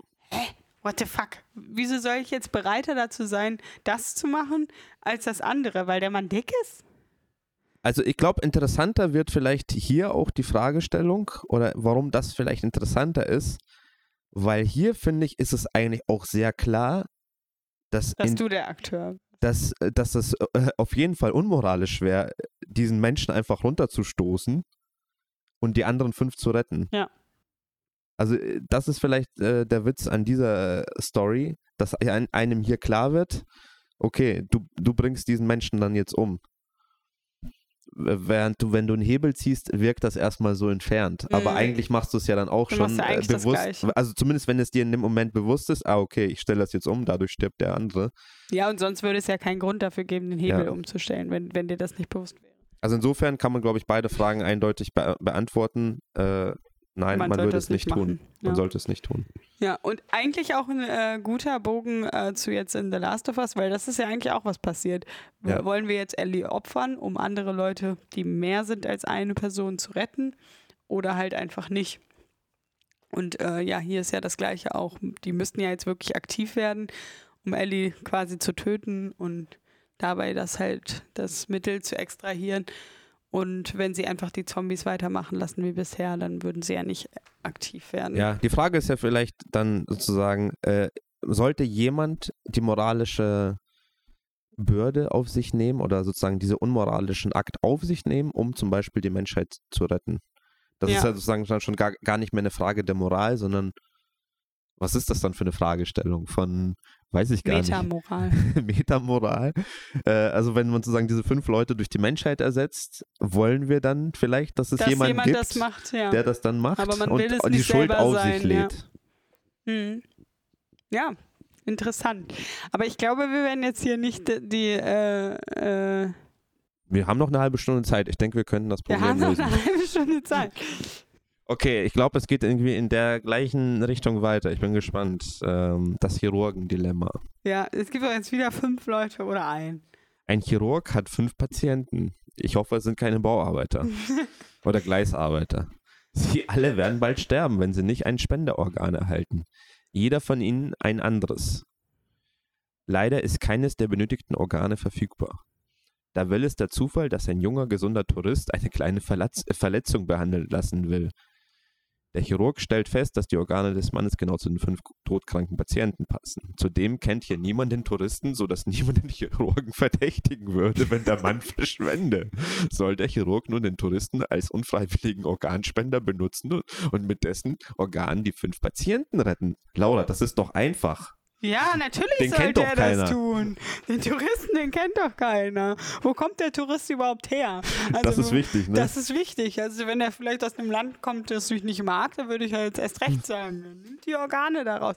Was ist das? Also es also ist ja immer dieselbe Fragestellung, nur mit irgendwelchen anderen ja, Metaphern. Es wird eigentlich schon schlimmer. Also, also klar, die, ähm, das Szenario bleibt gleich, aber das ist, das ist ja, wird ja noch unmoralischer durch ja. die Beziehung zwischen dem Arzt und dem Patienten. Also das ist ja, äh, also Ja, aber theoretisch, also es geht halt immer, äh, also es wird immer weiter zugespitzt, diese Fragestellung, ob äh, ja ein Leben für gegen fünf ein guter Tausch ist. Aber ich frage mich halt einfach, ob es wirklich tatsächlich jemanden gibt, der in diesem Szenario sagt, ja, äh, ich glaube schon also da, da, muss man wirklich, glaube ich, seine, sein Weltbild überdenken, wenn man an dieser Stelle sagt, ja, der Arzt sollte den äh, Typen opfern, hinter, auf hinterlistig, hinterlistigste Art sozusagen äh, da töten, ausschlachten und seine Organe weitergeben.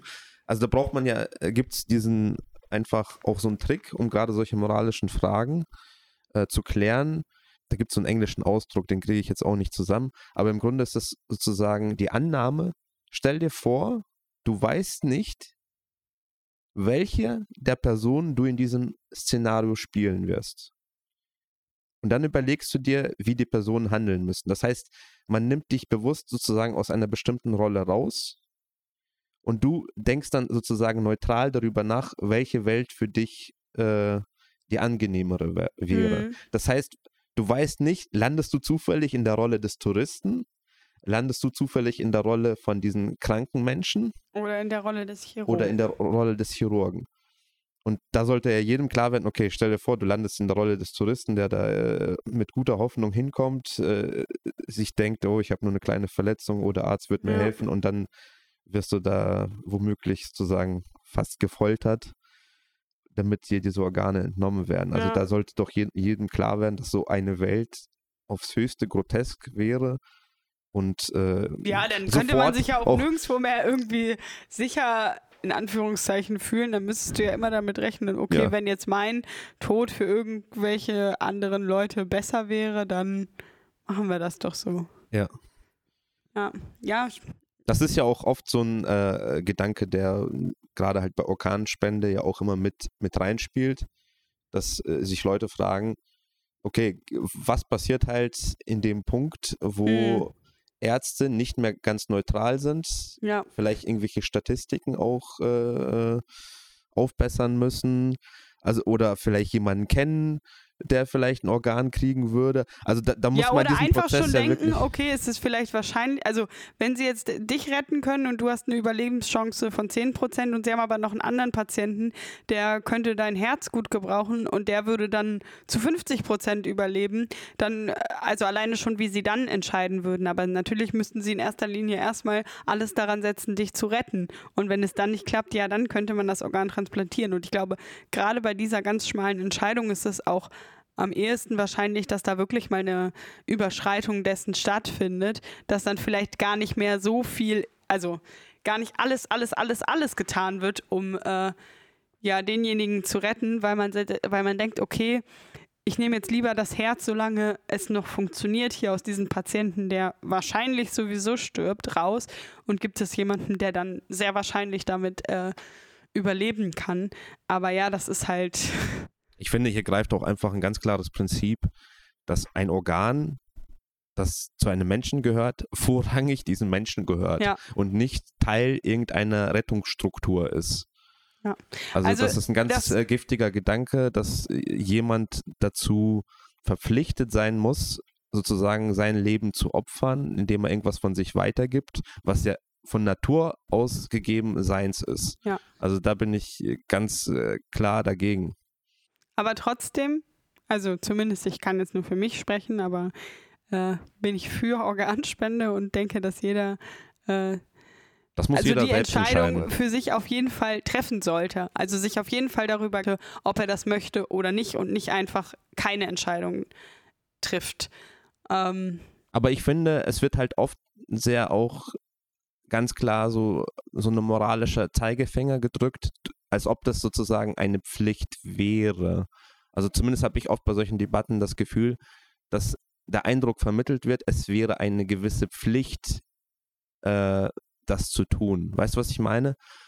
Hm, ja, gut, aber da muss ja jeder für sich selber entscheiden, ob das für ihn. Also ich zum, äh, ich zum Beispiel äh, habe damit kein äh, Ding. Also ich würde gerne jemand anderem das Leben schenken, wenn ich es kann, obwohl ich, also wenn ich sowieso sterben würde, jetzt angenommen. Ähm, aber ich finde halt auf jeden Fall, dass äh, jeder Mensch diese Entscheidung für sich treffen sollte, aber er sollte sich auf jeden Fall Gedanken darum machen, weil wenn jetzt jemand eigentlich bereit dazu wäre und dann aber einfach keinen Organspendeausweis zum Beispiel hat und dann wird das sozusagen in Anführungszeichen, das hört sich jetzt so komisch an, verschwendet, obwohl er dazu bereit gewesen wäre. Oder noch viel schlimmer, du stellst ja andere Personen manchmal auch vor diese Entscheidung, wenn du sie nicht triffst. Also zum Beispiel deine Eltern oder dein, dein Partner, äh, der dann so eine Entscheidung über, über dich treffen muss. Und das kann ja ein anderer überhaupt gar nicht. Ja, leisten. aber äh, also ich höre bei dir jetzt auch ein bisschen raus, als ob das die Default-Einstellung wäre, dass äh, dann die Organe nicht verschwendet werden und äh, benutzt werden. Und ich sehe das eben nicht als die Default-Einstellung. Ich sehe das als, ähm, ja, es ist ein gewisses Selbstopfer, wenn man sagt, äh, ja, ich bin bereit, meine Organe zu spenden, was ja intrinsisch meins ist. Das kann jeder für sich tun, aber es ist auf jeden Fall nicht moralisch verwerflich, also überhaupt nicht, zu sagen, nein, ich möchte es nicht tun. Und ich finde, das sollte auch die Default-Einstellung sein, dass eben nicht äh, plötzlich jemand, der halt stirbt, per se automatisch zu einem Organlager wird. Nee, aber ich finde, dass jeder diese Entscheidung treffen sollte. Das, äh, genau, in einer perfekten Welt sollte so sein, dass, äh, dass das sofort klar ist, ob, ob derjenige das wünscht oder nicht aber ich finde, es sollte halt eben auch nicht sozusagen die Default-Einstellung so, sein. Die, die Diskussion, die darum ging, dass Leute, die jetzt nicht explizit sagen, genau, dass, dass sie das äh, ja. nicht möchten, dass dann die, da die Ent äh, Organe einfach entnommen werden. Weil jetzt momentan ist es ja so, dass es erstmal nicht gemacht wird, beziehungsweise dass dann die Eltern, und das, das ist, was ich gerade meinte, in gewissen Fällen die Eltern oder die Partner befragt werden, okay, was sollen wir jetzt hier machen? Soll, können wir die Organe entnehmen und irgendwo anders hingehen? Oder halt nicht. Und ich finde, dass das halt eine Aufgabe ist, die man seinen Hinterbliebenen nicht äh, überlassen kann. Also im besten Falle natürlich mit sollte. 20, genau, überlassen sollte. Im besten Falle natürlich macht man sich mit 20 damit nicht so darüber nicht so krasse Gedanken, aber hat man a diese Frage geklärt und b auch die Frage, wie geht es weiter, wenn ich tot bin, was was möchte ich, weil das ist natürlich eine enorme Belastung auch für ähm, ja deine Angehörigen, wenn die sich dann mit diesem ganzen mit dieser ganzen Thematik auseinandersetzen müssen, weil sie wollen eigentlich trauern, aber es gibt sehr sehr viele Sachen, die sie dann erstmal entscheiden müssen äh, die quasi diese Trauer dann noch blockieren und diesen Leidensweg halt einfach nochmal verschlimmern. Deswegen, also sollte sich jeder Mensch über so welche Sachen Gedanken machen, was in solchen Momenten oder Situationen passiert und da möglichst auch Vorkehrungen treffen, dass da kein anderer ähm, diese Entscheidung für einen trifft. Und deswegen denke ich, dass jeder einfach so einen Ausweis vielleicht mal ausfüllen sollte. Nächste Frage. Die liest du Geht's bitte aber vor. wieder um fünf Leute und ein, dann. Nee, ah, diesmal okay. nicht.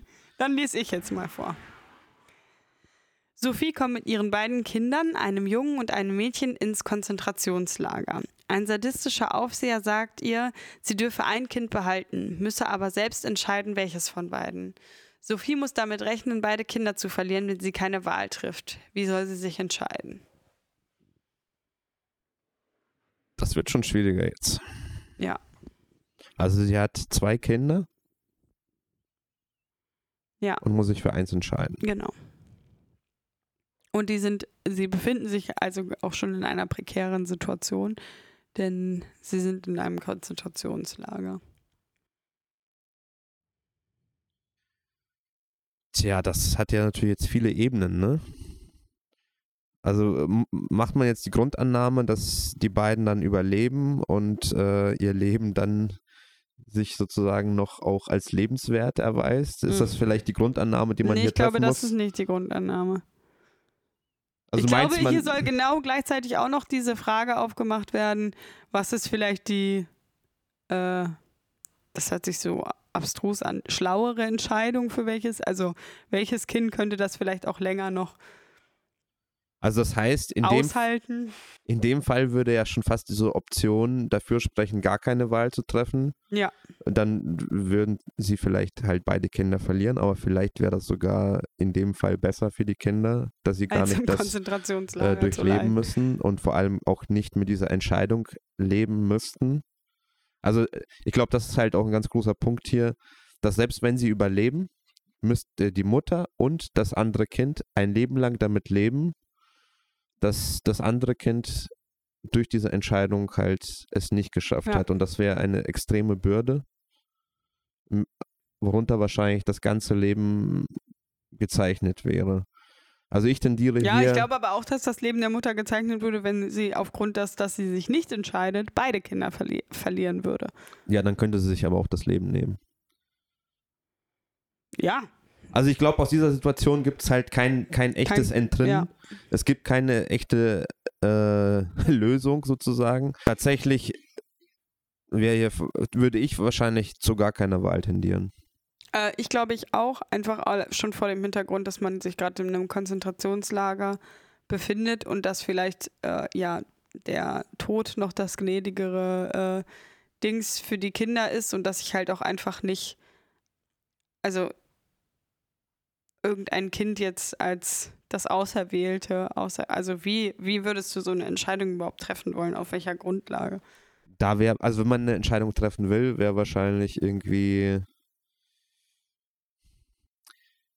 ja, vielleicht die Frage, welches Kind könnte am ehesten mit dieser Situation überhaupt sozusagen weiterleben? Vielleicht, die, also sozusagen der rationale Gedanke? Ja, aber das ist. Also Wenn du davon abrückst, von diesem rationalen Gedanken, wäre tatsächlich der Zufall das Fairste.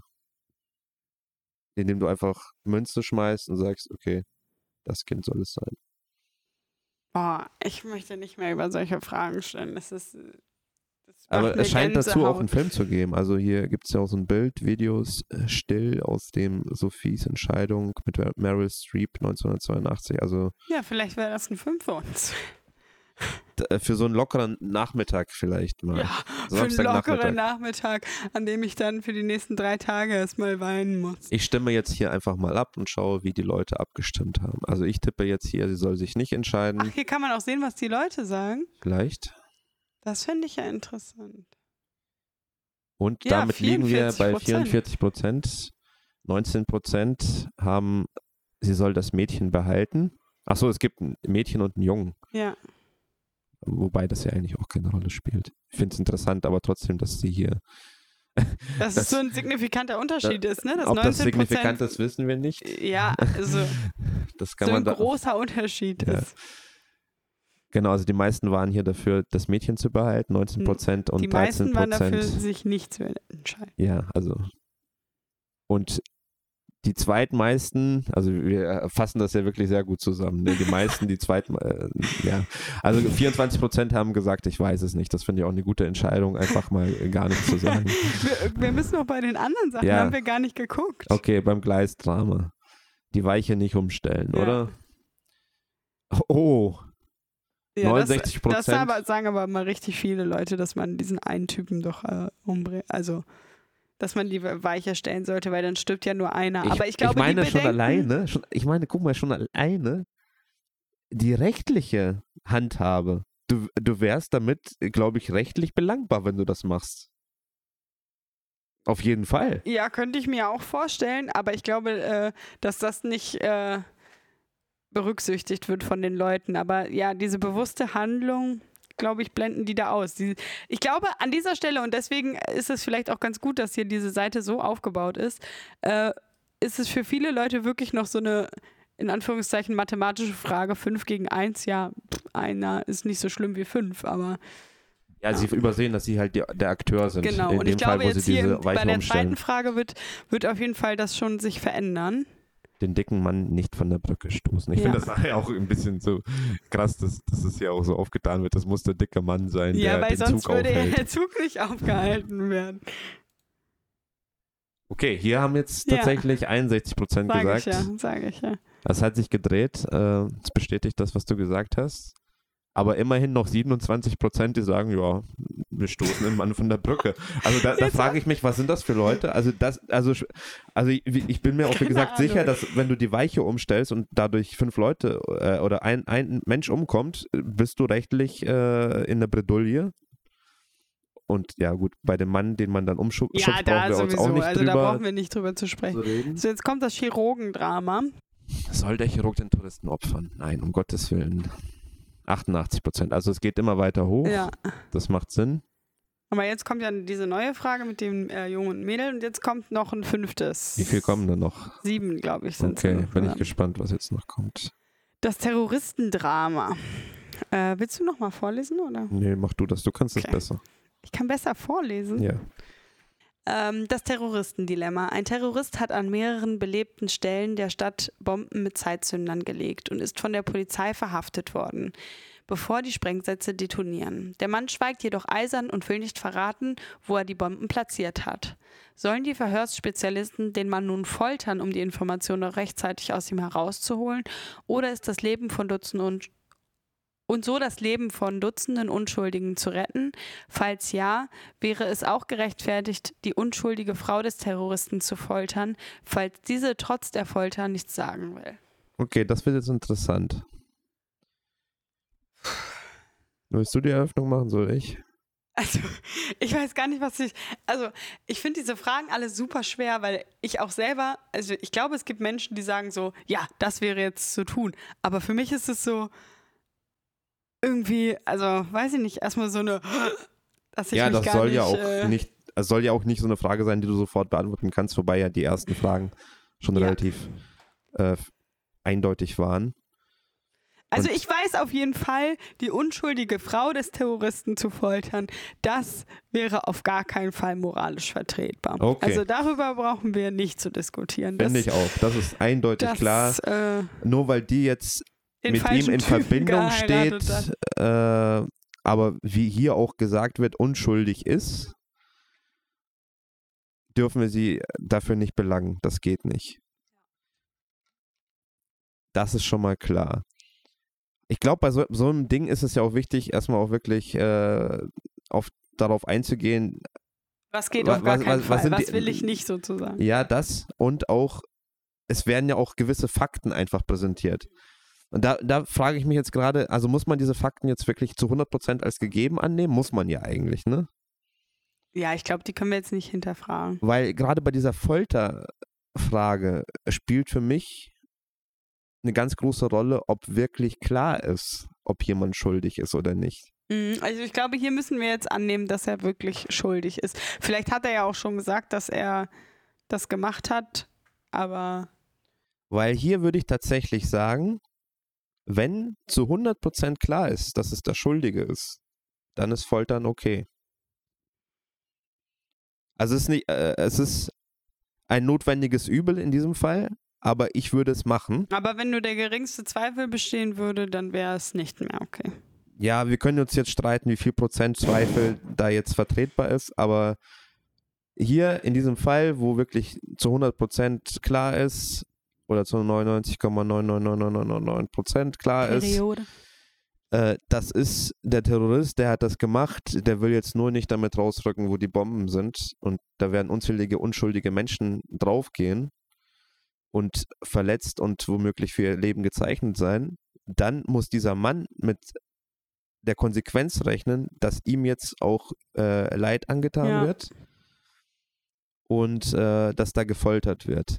Das Problem natürlich ist, sowas kannst du nur sehr schwer in Gesetzesform gießen, weil wo und Wann wer hat man schon mal hundertprozentige genau, wo Sicherheit? und wann entscheidet wer, dass diese 100% Ja. Schuldhaftigkeit da sind. Ja. In diesem Fall, wenn das so klar ist, ja, im, sozusagen, wenn man da auch einfach vor Ort ist, man, man weiß, dass es so ist ja. und man, man muss jetzt äh, das machen, ja, okay.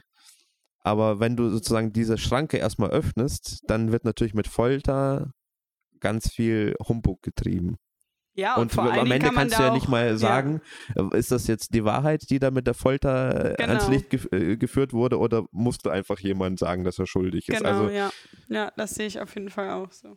Also um eine Schuldfrage zu klären, wäre Folter auf gar keinen Fall angebracht, weil unter einer Folter würde vielleicht irgendwann jeder zusammenbrechen und sagen, er hat etwas getan, was er vielleicht nicht getan hat. Ähm, jetzt in dieser speziellen Situation, auch wenn es mir trotzdem einen Schauer irgendwie über den Rücken laufen lässt, sagen wir jetzt also erstmal, sie sollen ihn, oh, ich kann das nicht anklicken. ich, ich, ich mach das.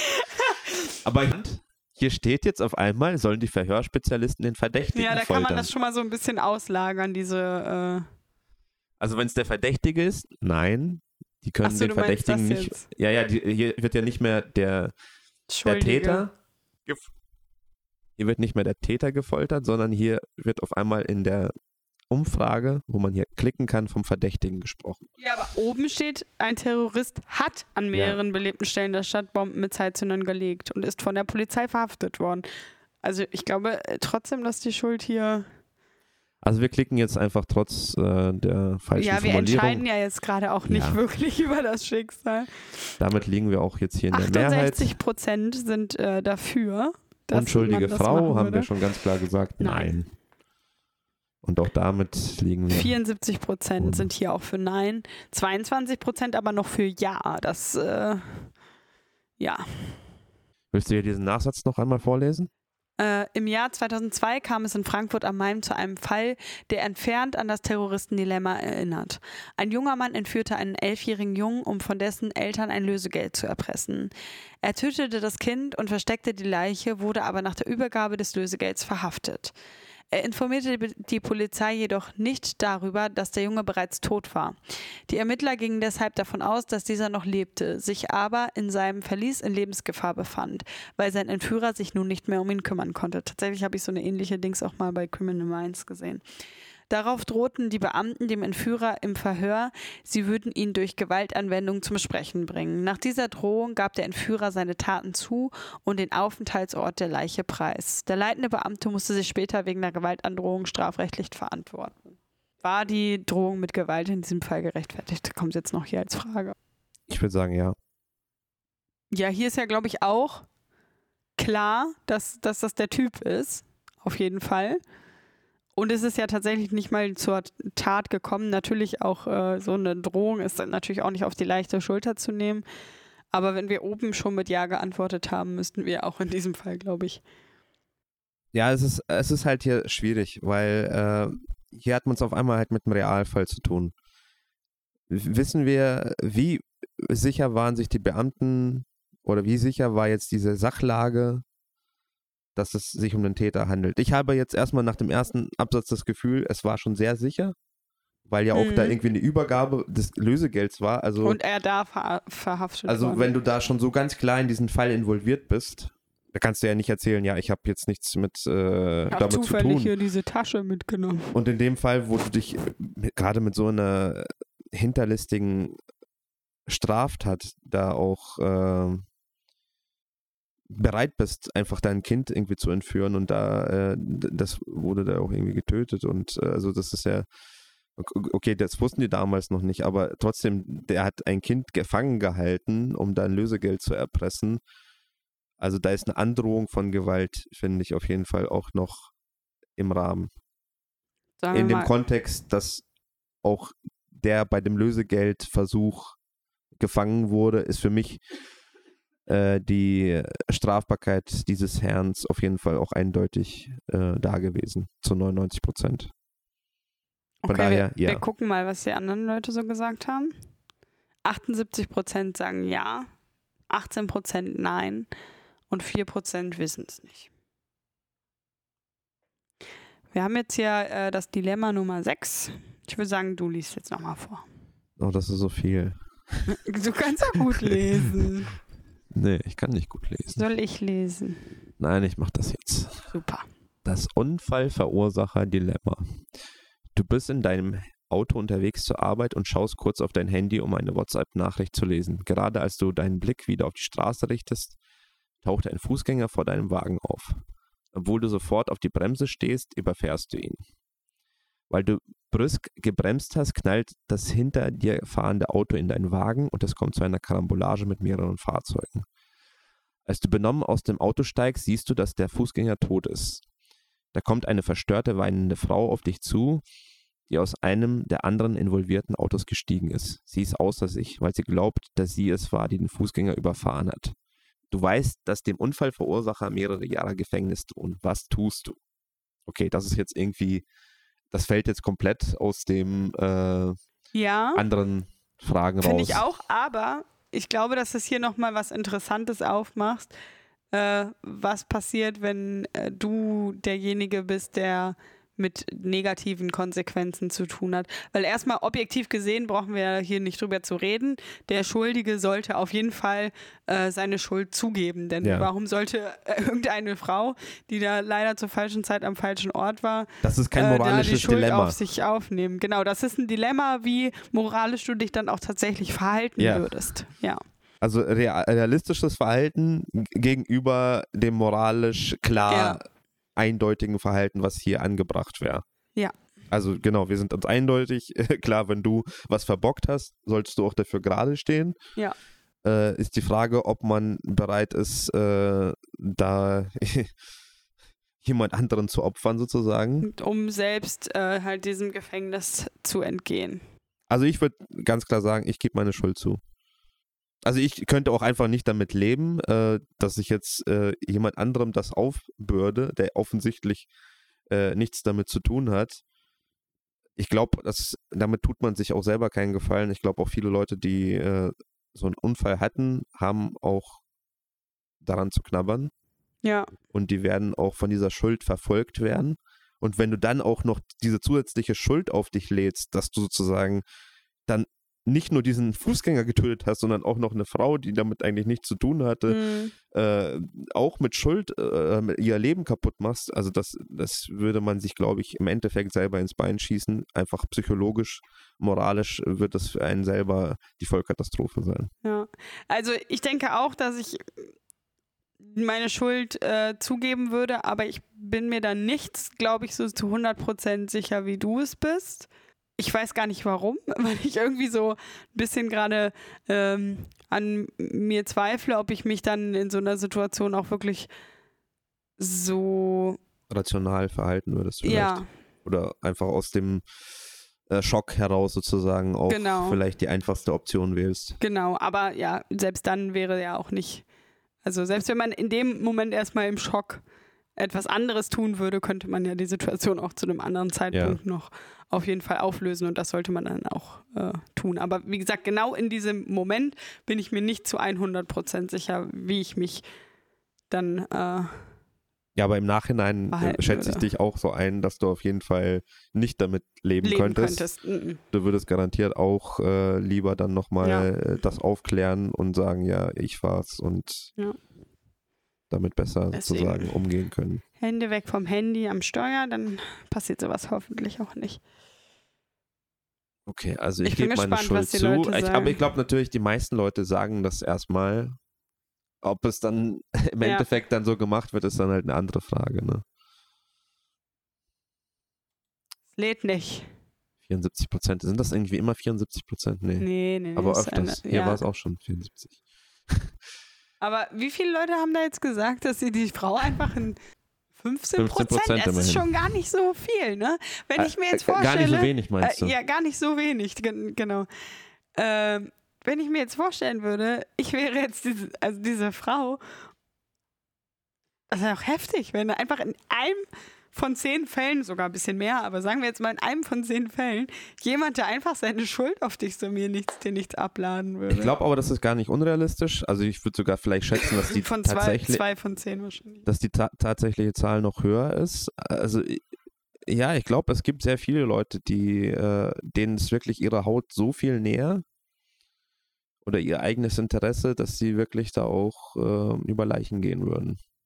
Und das ist natürlich erschreckend, aber ich glaube, das ist realistisch. Grauenhaft. Aber ich finde auch immer die Leute gut, die hier einfach immer, ich weiß es nicht, antippen. Also Ich glaube, hier gibt es auch so manche Leute, die haben sich alles durchgelesen, bei jeder Frage einfach so, ja, ich weiß nicht, keine Ahnung.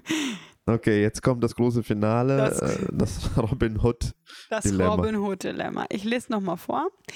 Äh, du wirst Zeuge eines Banküberfalls. Du verfolgst den Bankräuber diskret und siehst, wo er wohnt. Weil du ihn eine Weile beschattest, findest du auch heraus, dass er seine Beute nicht für sich selbst behält, sondern zu einem Kinderheim bringt. Deine Nachforschungen zeigen, dass diesem Heim zuvor nur sehr knappe Mittel zur Verfügung standen und die Kinder oft hungern mussten. Mit der Beute des Bankräubers kann die Heimleitung endlich genug Essen einkaufen. Du weißt, dass das Kinderheim das gespendete Geld zurückgeben muss, wenn du den Bankräuber der Polizei meldest. Was tust du? Okay, also das ist nicht schwierig. Also ich werde den Bankräuber nicht verraten. Also ich habe äh, relativ wenig Gewissensbisse, wenn irgendeine Bank ausgeraubt wird. Ist natürlich auch wieder eine Frage des Realismus. Mit welchen Mitteln wurde diese Bank ausgeraubt? Wurden da womöglich auch Leute traumatisiert und äh, Gewalt, vielleicht auch verübt, ja. Gewalt ausgeübt? Genau, das Aber- wäre jetzt nämlich mein Argument gewesen, weil ich hätte gesagt, ich bin mir da jetzt nicht so sicher, weil ich habe jetzt auch nicht so, so krasse Gewissensbisse darüber, dass jetzt die Bank äh, da in große Schwierigkeiten geraten würde und äh, aber schon davor, dass da dann jemand rumläuft, der langsam immer mehr das Gefühl bekommen wird, dass er machen kann, was er will und wir nicht wissen, wie er auch diesen Banküberfall vollübt hat und äh, ja, das vielleicht auch eine Einstiegsstraftat ist und wenn man merkt, dass sein Handeln halt auch keine Konve äh, Konsequenzen, genau, Konsequenzen hat, dass das dann halt vielleicht auch irgendwann äh, weitergeht. Deswegen, Du Ja, siehst ist das das- große Ganze. Guck mal, wenn du sowas zu mir sagst, dann hört sich das immer so an, als ob du dich über mich lustig machst. Nein. Erst recht mit diesem Grinsen, was du gerade in deinem Gesicht schon wieder hast. Aber Ich also ich glaube halt einfach nicht, dass jemand offensichtlich, weil das ist ja auch falsch. Er macht danach was Gutes damit, aber es ist falsch, eine Bank zu überfallen. Aber sagen wir mal, der überfällt die äh, mit Witz und Charme. Mit so ein Charme. Als McDonalds-Clown verkleidet, oder was? Ja, zum Beispiel. Ah, ich weiß nicht. Also er, er, er, er verletzt keinen, er macht das wirklich ganz nett. Also er kommt da schon mit der Waffe die hin, sagt aber. Bankangestellte kriegt noch einen Luftballon. Wenn Nein, sie kein raus- Luftballon, aber er, er bleibt da ganz ruhig. Ähm, er sagt, okay Leute, es ist ein Banküberfall, aber es wird keinem was passieren. Ich brauche einfach nur Geld äh, für hungrige Kinder und dann bin ich hier weg. Okay? Es- Er sagt auch noch, dass er eine gute Tat ja, der hat. sagt das, der sagt das auch den Leuten noch äh, und alle gucken sich so um und denken, ja, irgendwie eigentlich auch ein cooler Typ so. Und die Bank so unterbezahlt, äh, die sagt, ach, ist ja eh nicht mein Geld, hier hast du, fertig. Dann wird das Szenario doch schon ganz äh, anders, oder? Ja, weiß ich nicht. Aber äh, also, wie gesagt, ich finde halt trotzdem, äh, wenn jemand gegen Regeln verstößt, beziehungsweise Gesetze, dann sollte man schon ihm zu verstehen geben, dass das auch passiert ist, denn sonst kriegt irgendjemand irgendwann so ein Gefühl von, meine, meine Handlungen haben keine Konsequenzen und dann ja, entwickelt sich das vielleicht in eine Richtung, die. Aber sagen wir mal, das, das äh, befindet sich in so einem Nein. Nein, nein, nein, ich versuche, äh, äh, ich glaube, wir müssen hier auch auseinanderhalten zwischen äh, Moral und Gesetzgebung. Er ver verstößt natürlich gegen ein Gesetz. Aber handelt er wirklich unmoralisch? Das ist die Frage. Ist es denn überhaupt moralisch, dass es äh, einen Staat gibt, der irgendwie ganz viel Geld in solchen Banken konzentriert, während äh, ganz klar Teile der Gesellschaft leiden? und es ein ganz klares Missmanagement von der Geldverteilung gibt. Ist das nicht die, eigentlich eine moralisch äh, ganz klar äh, verwerfliche Tat, die dieses Individuum versucht hier auszugleichen? Ja, aber Selbstjustiz ist. Wieso ist das? Das ist ja keine Selbstjustiz. Ja, das doch, ist ein er, Versuch. er sieht etwas, eine, äh, im, im entfernteren Sinne ist es schon Selbstjustiz, weil er sieht einen Missstand in der Gesellschaft und sagt, okay, ich gehe jetzt los und verändere das, ähm, indem ich jetzt hier diese Bank überfalle. Moment, aber okay, wir ändern nochmal das Szenario. Ja, ich versuche ein bisschen auch ein bisschen zu überzeugen. Na, ja, es ist ja auch langweilig, wenn wir immer sagen, ja, da hast du recht, da hast du recht. So. wir können ja auch einen Banküberfall konstruieren, der ein bisschen anders. Sagen wir mal, da ist ähm, ein, ein Geldtransporter und die bringen da diese Sachen da in die Bank und er ist so gewieft, dass er genau einen Zeitpunkt abpasst, wo er so einen Geldsack einfach mitnimmt und ins Auto schmeißt und wegfährt. Das heißt, er hat null psychologisch jemanden geschadet, er hat einfach nur zum richtigen Zeitpunkt diesen Geldsack mitgenommen. Würdest du immer noch sagen, oh, ich werde den verpfeifen, weil wer weiß, wie der sich entwickelt. Weiß ich nicht. Ich finde es irgendwie, trotzdem tue ich mich äh, damit sehr schwer. Ich nicht. Ja, nein. Also äh, spätestens also, bei diesem Punkt, wenn, wenn, wenn ich das sehe, würde ich sagen, okay, das ist so, äh, den würde ich niemals verpfeifen. Hier noch 50 Euro von mir. Äh, Ja. na, es ist auch nicht so, dass ich nicht sage, dass das Geld bei dem Kinderheim sicherlich besser aufgehoben ist als bei der Bank. Das sehe ich genauso. Aber ähm, ja, was gibt diesem Mann die Autorität zu entscheiden, wo dieses Geld besser aufgegeben, aufgehoben ist? Vielleicht sagt er, dass sein moralischer Kompass äh, dem des Staates überlegen ist. Ja, aber der Staat müsste ja, zumindest im Idealtypus, das wiedergeben, was auch die Gesellschaft, die in ihm, die in ihm lebt, möchte. Macht er aber vielleicht nicht. Ja, aber davon müssen wir jetzt erstmal Naja, aber ausgehen. guck mal, es heißt ja auch Robin Hood. Das ist ja, gerade beim Robin Hood ist es ja ein ganz klares Szenario, da- das ist nicht der gerechte Staat. Und ich glaube auch realistisch gesehen ist, äh, leben wir nicht in einem gerechten Staat. Also wer das glaubt, ist ja, lebt in einem Märchen. Ja, aber wir müssen ja jetzt trotzdem erstmal mehr oder weniger davon ausgehen, dass äh, die Mehrheit in, in der Gesellschaft auf jeden Fall ja irgendwie diesen Staat sowie, äh, also die politische ähm, Instanz auf jeden Fall in irgendeiner Art und Weise äh, äh, gewählt hat. Und somit auch bestimmte Dinge ähm, mitentschieden hat, inwieweit. Du äh, weißt, wie äh, fragil dieses äh, Konstrukt ja, ist, was du hier gerade aufbaust. Ja, natürlich weiß ich das. Aber trotzdem kann, kann, ja auch nicht jeder jetzt rumlaufen und die Geldverteilung so äh, dann machen, wie er es wünscht. Weil der Nächste kommt und sagt, oh ja, äh, ich hatte Hunger und jetzt habe ich mir hier von, von der Bank einfach Geld genommen. Und dann ist der Schritt klein. Dann kommt irgendjemand hier zu dir nach Hause, geht hier rein, bricht hier ein, räumt deinen Kühlschrank leer und sagt, du, du verdienst doch viel Geld da in deinem Job. Also kann ich jetzt dir dein Ge Erzähl das Essen nicht. auch wegnehmen. ich, ja. ich bin Geringverdiener, ja auch. naja. Also, verstehst du, was ich meine? Das ich verstehe, ja, was du ja meinst. Keine, also, Weber also, gibt ihm das okay. Recht, das zu machen. Du, du sprichst dich gegen die Anarchie aus. Das ja. verstehe ich, das verstehe ich. Ja. Aber Danke. hier ist ja von Robin Hood die Rede. Ja, nein, Robin aber Hood, Robin Hood ist auch ein Anarchist. Ja, aber Robin Hood ist ja, der möchte, der, der, der hat ja, ja einen guten moralischen ja Kompass. Ja. Der hat einen guten moralischen Kompass per se, per Definition. Mhm. Der weiß, was gut ist. Er ist trotzdem Anarchist dem ist es, äh, äh, der soll auch ruhig äh, tun, was er tun möchte. Leute, schreibt in die Kommentare, was ihr davon haltet, vom Robin Hood Dilemma. Ich bin pro Robin Hood. Ich, ich unterstütze bin, Robin Hood. Ich, ich bin Team Robin Hood. Ich bin Team Robin, Robin Hood. Hood. Ich bin nicht Team Robin Hood.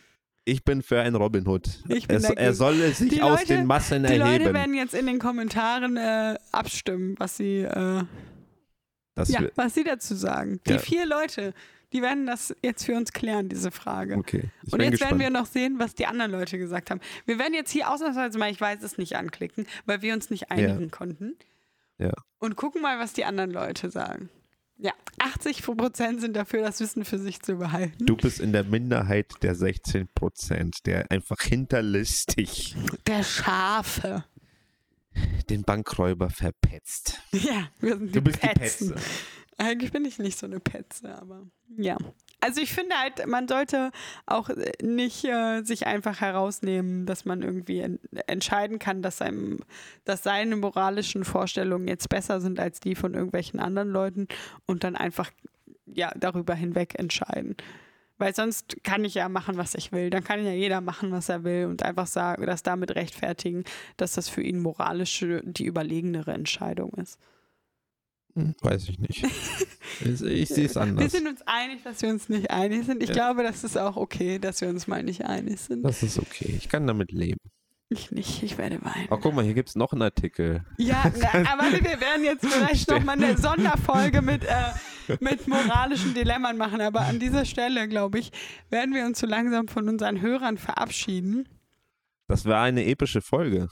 Ja, das war eine äußerst epische Folge, die jetzt auch schon zwei Stunden geht. Und meine Stimme ist auch gleich gar nicht mehr da. Also, ähm, Gesegnet sei der Herr, der diese Folge äh, schneiden muss. Also du. Ja, ich, das wird schlimm. Gesegnet sei der. Also du bist ja wirklich ein Ketzer vor dem Ich Herrn. muss übrigens eine große Entschuldigung hier aussprechen an die ganzen Zuhörer. Weshalb? Weil die Audioqualität wirklich zu wünschen übrig lässt. Weil ich immer so reinatme und so, ne? Das ist ein Problem. es wird geschmatzt. Äh, es wird geschmatzt. Und es gibt auch ab und zu einfach solche Aussetzer. Ich weiß nicht, zumindest bei der letzten Folge ist es mir aufgefallen, dass manche in der Mitte weg waren. Es war nicht einfach, weil ich das weggeschnitten habe, sondern das war einfach von dem Aufnahmeprogramm wie verschluckt. Es gab nichts zu reparieren. Ja, wir wollen ich die Gehirnaktivität unserer Zuschauer fördern, indem sie sich überlegen müssen, was man da vielleicht gesagt hat. Ich, ich wollte das nur sicherstellen, dass die Leute nicht denken, dass wir da irgendwie absichtlich irgendwas rausgeschnitten hätten oder dass äh, wir irgendwie zwischendurch so einen Schlaganfall hatten, dass wir plötzlich so ein Wort einfach in der Mitte verschluckt haben. So war es nicht. Es war einfach wirklich ein technisches Problem.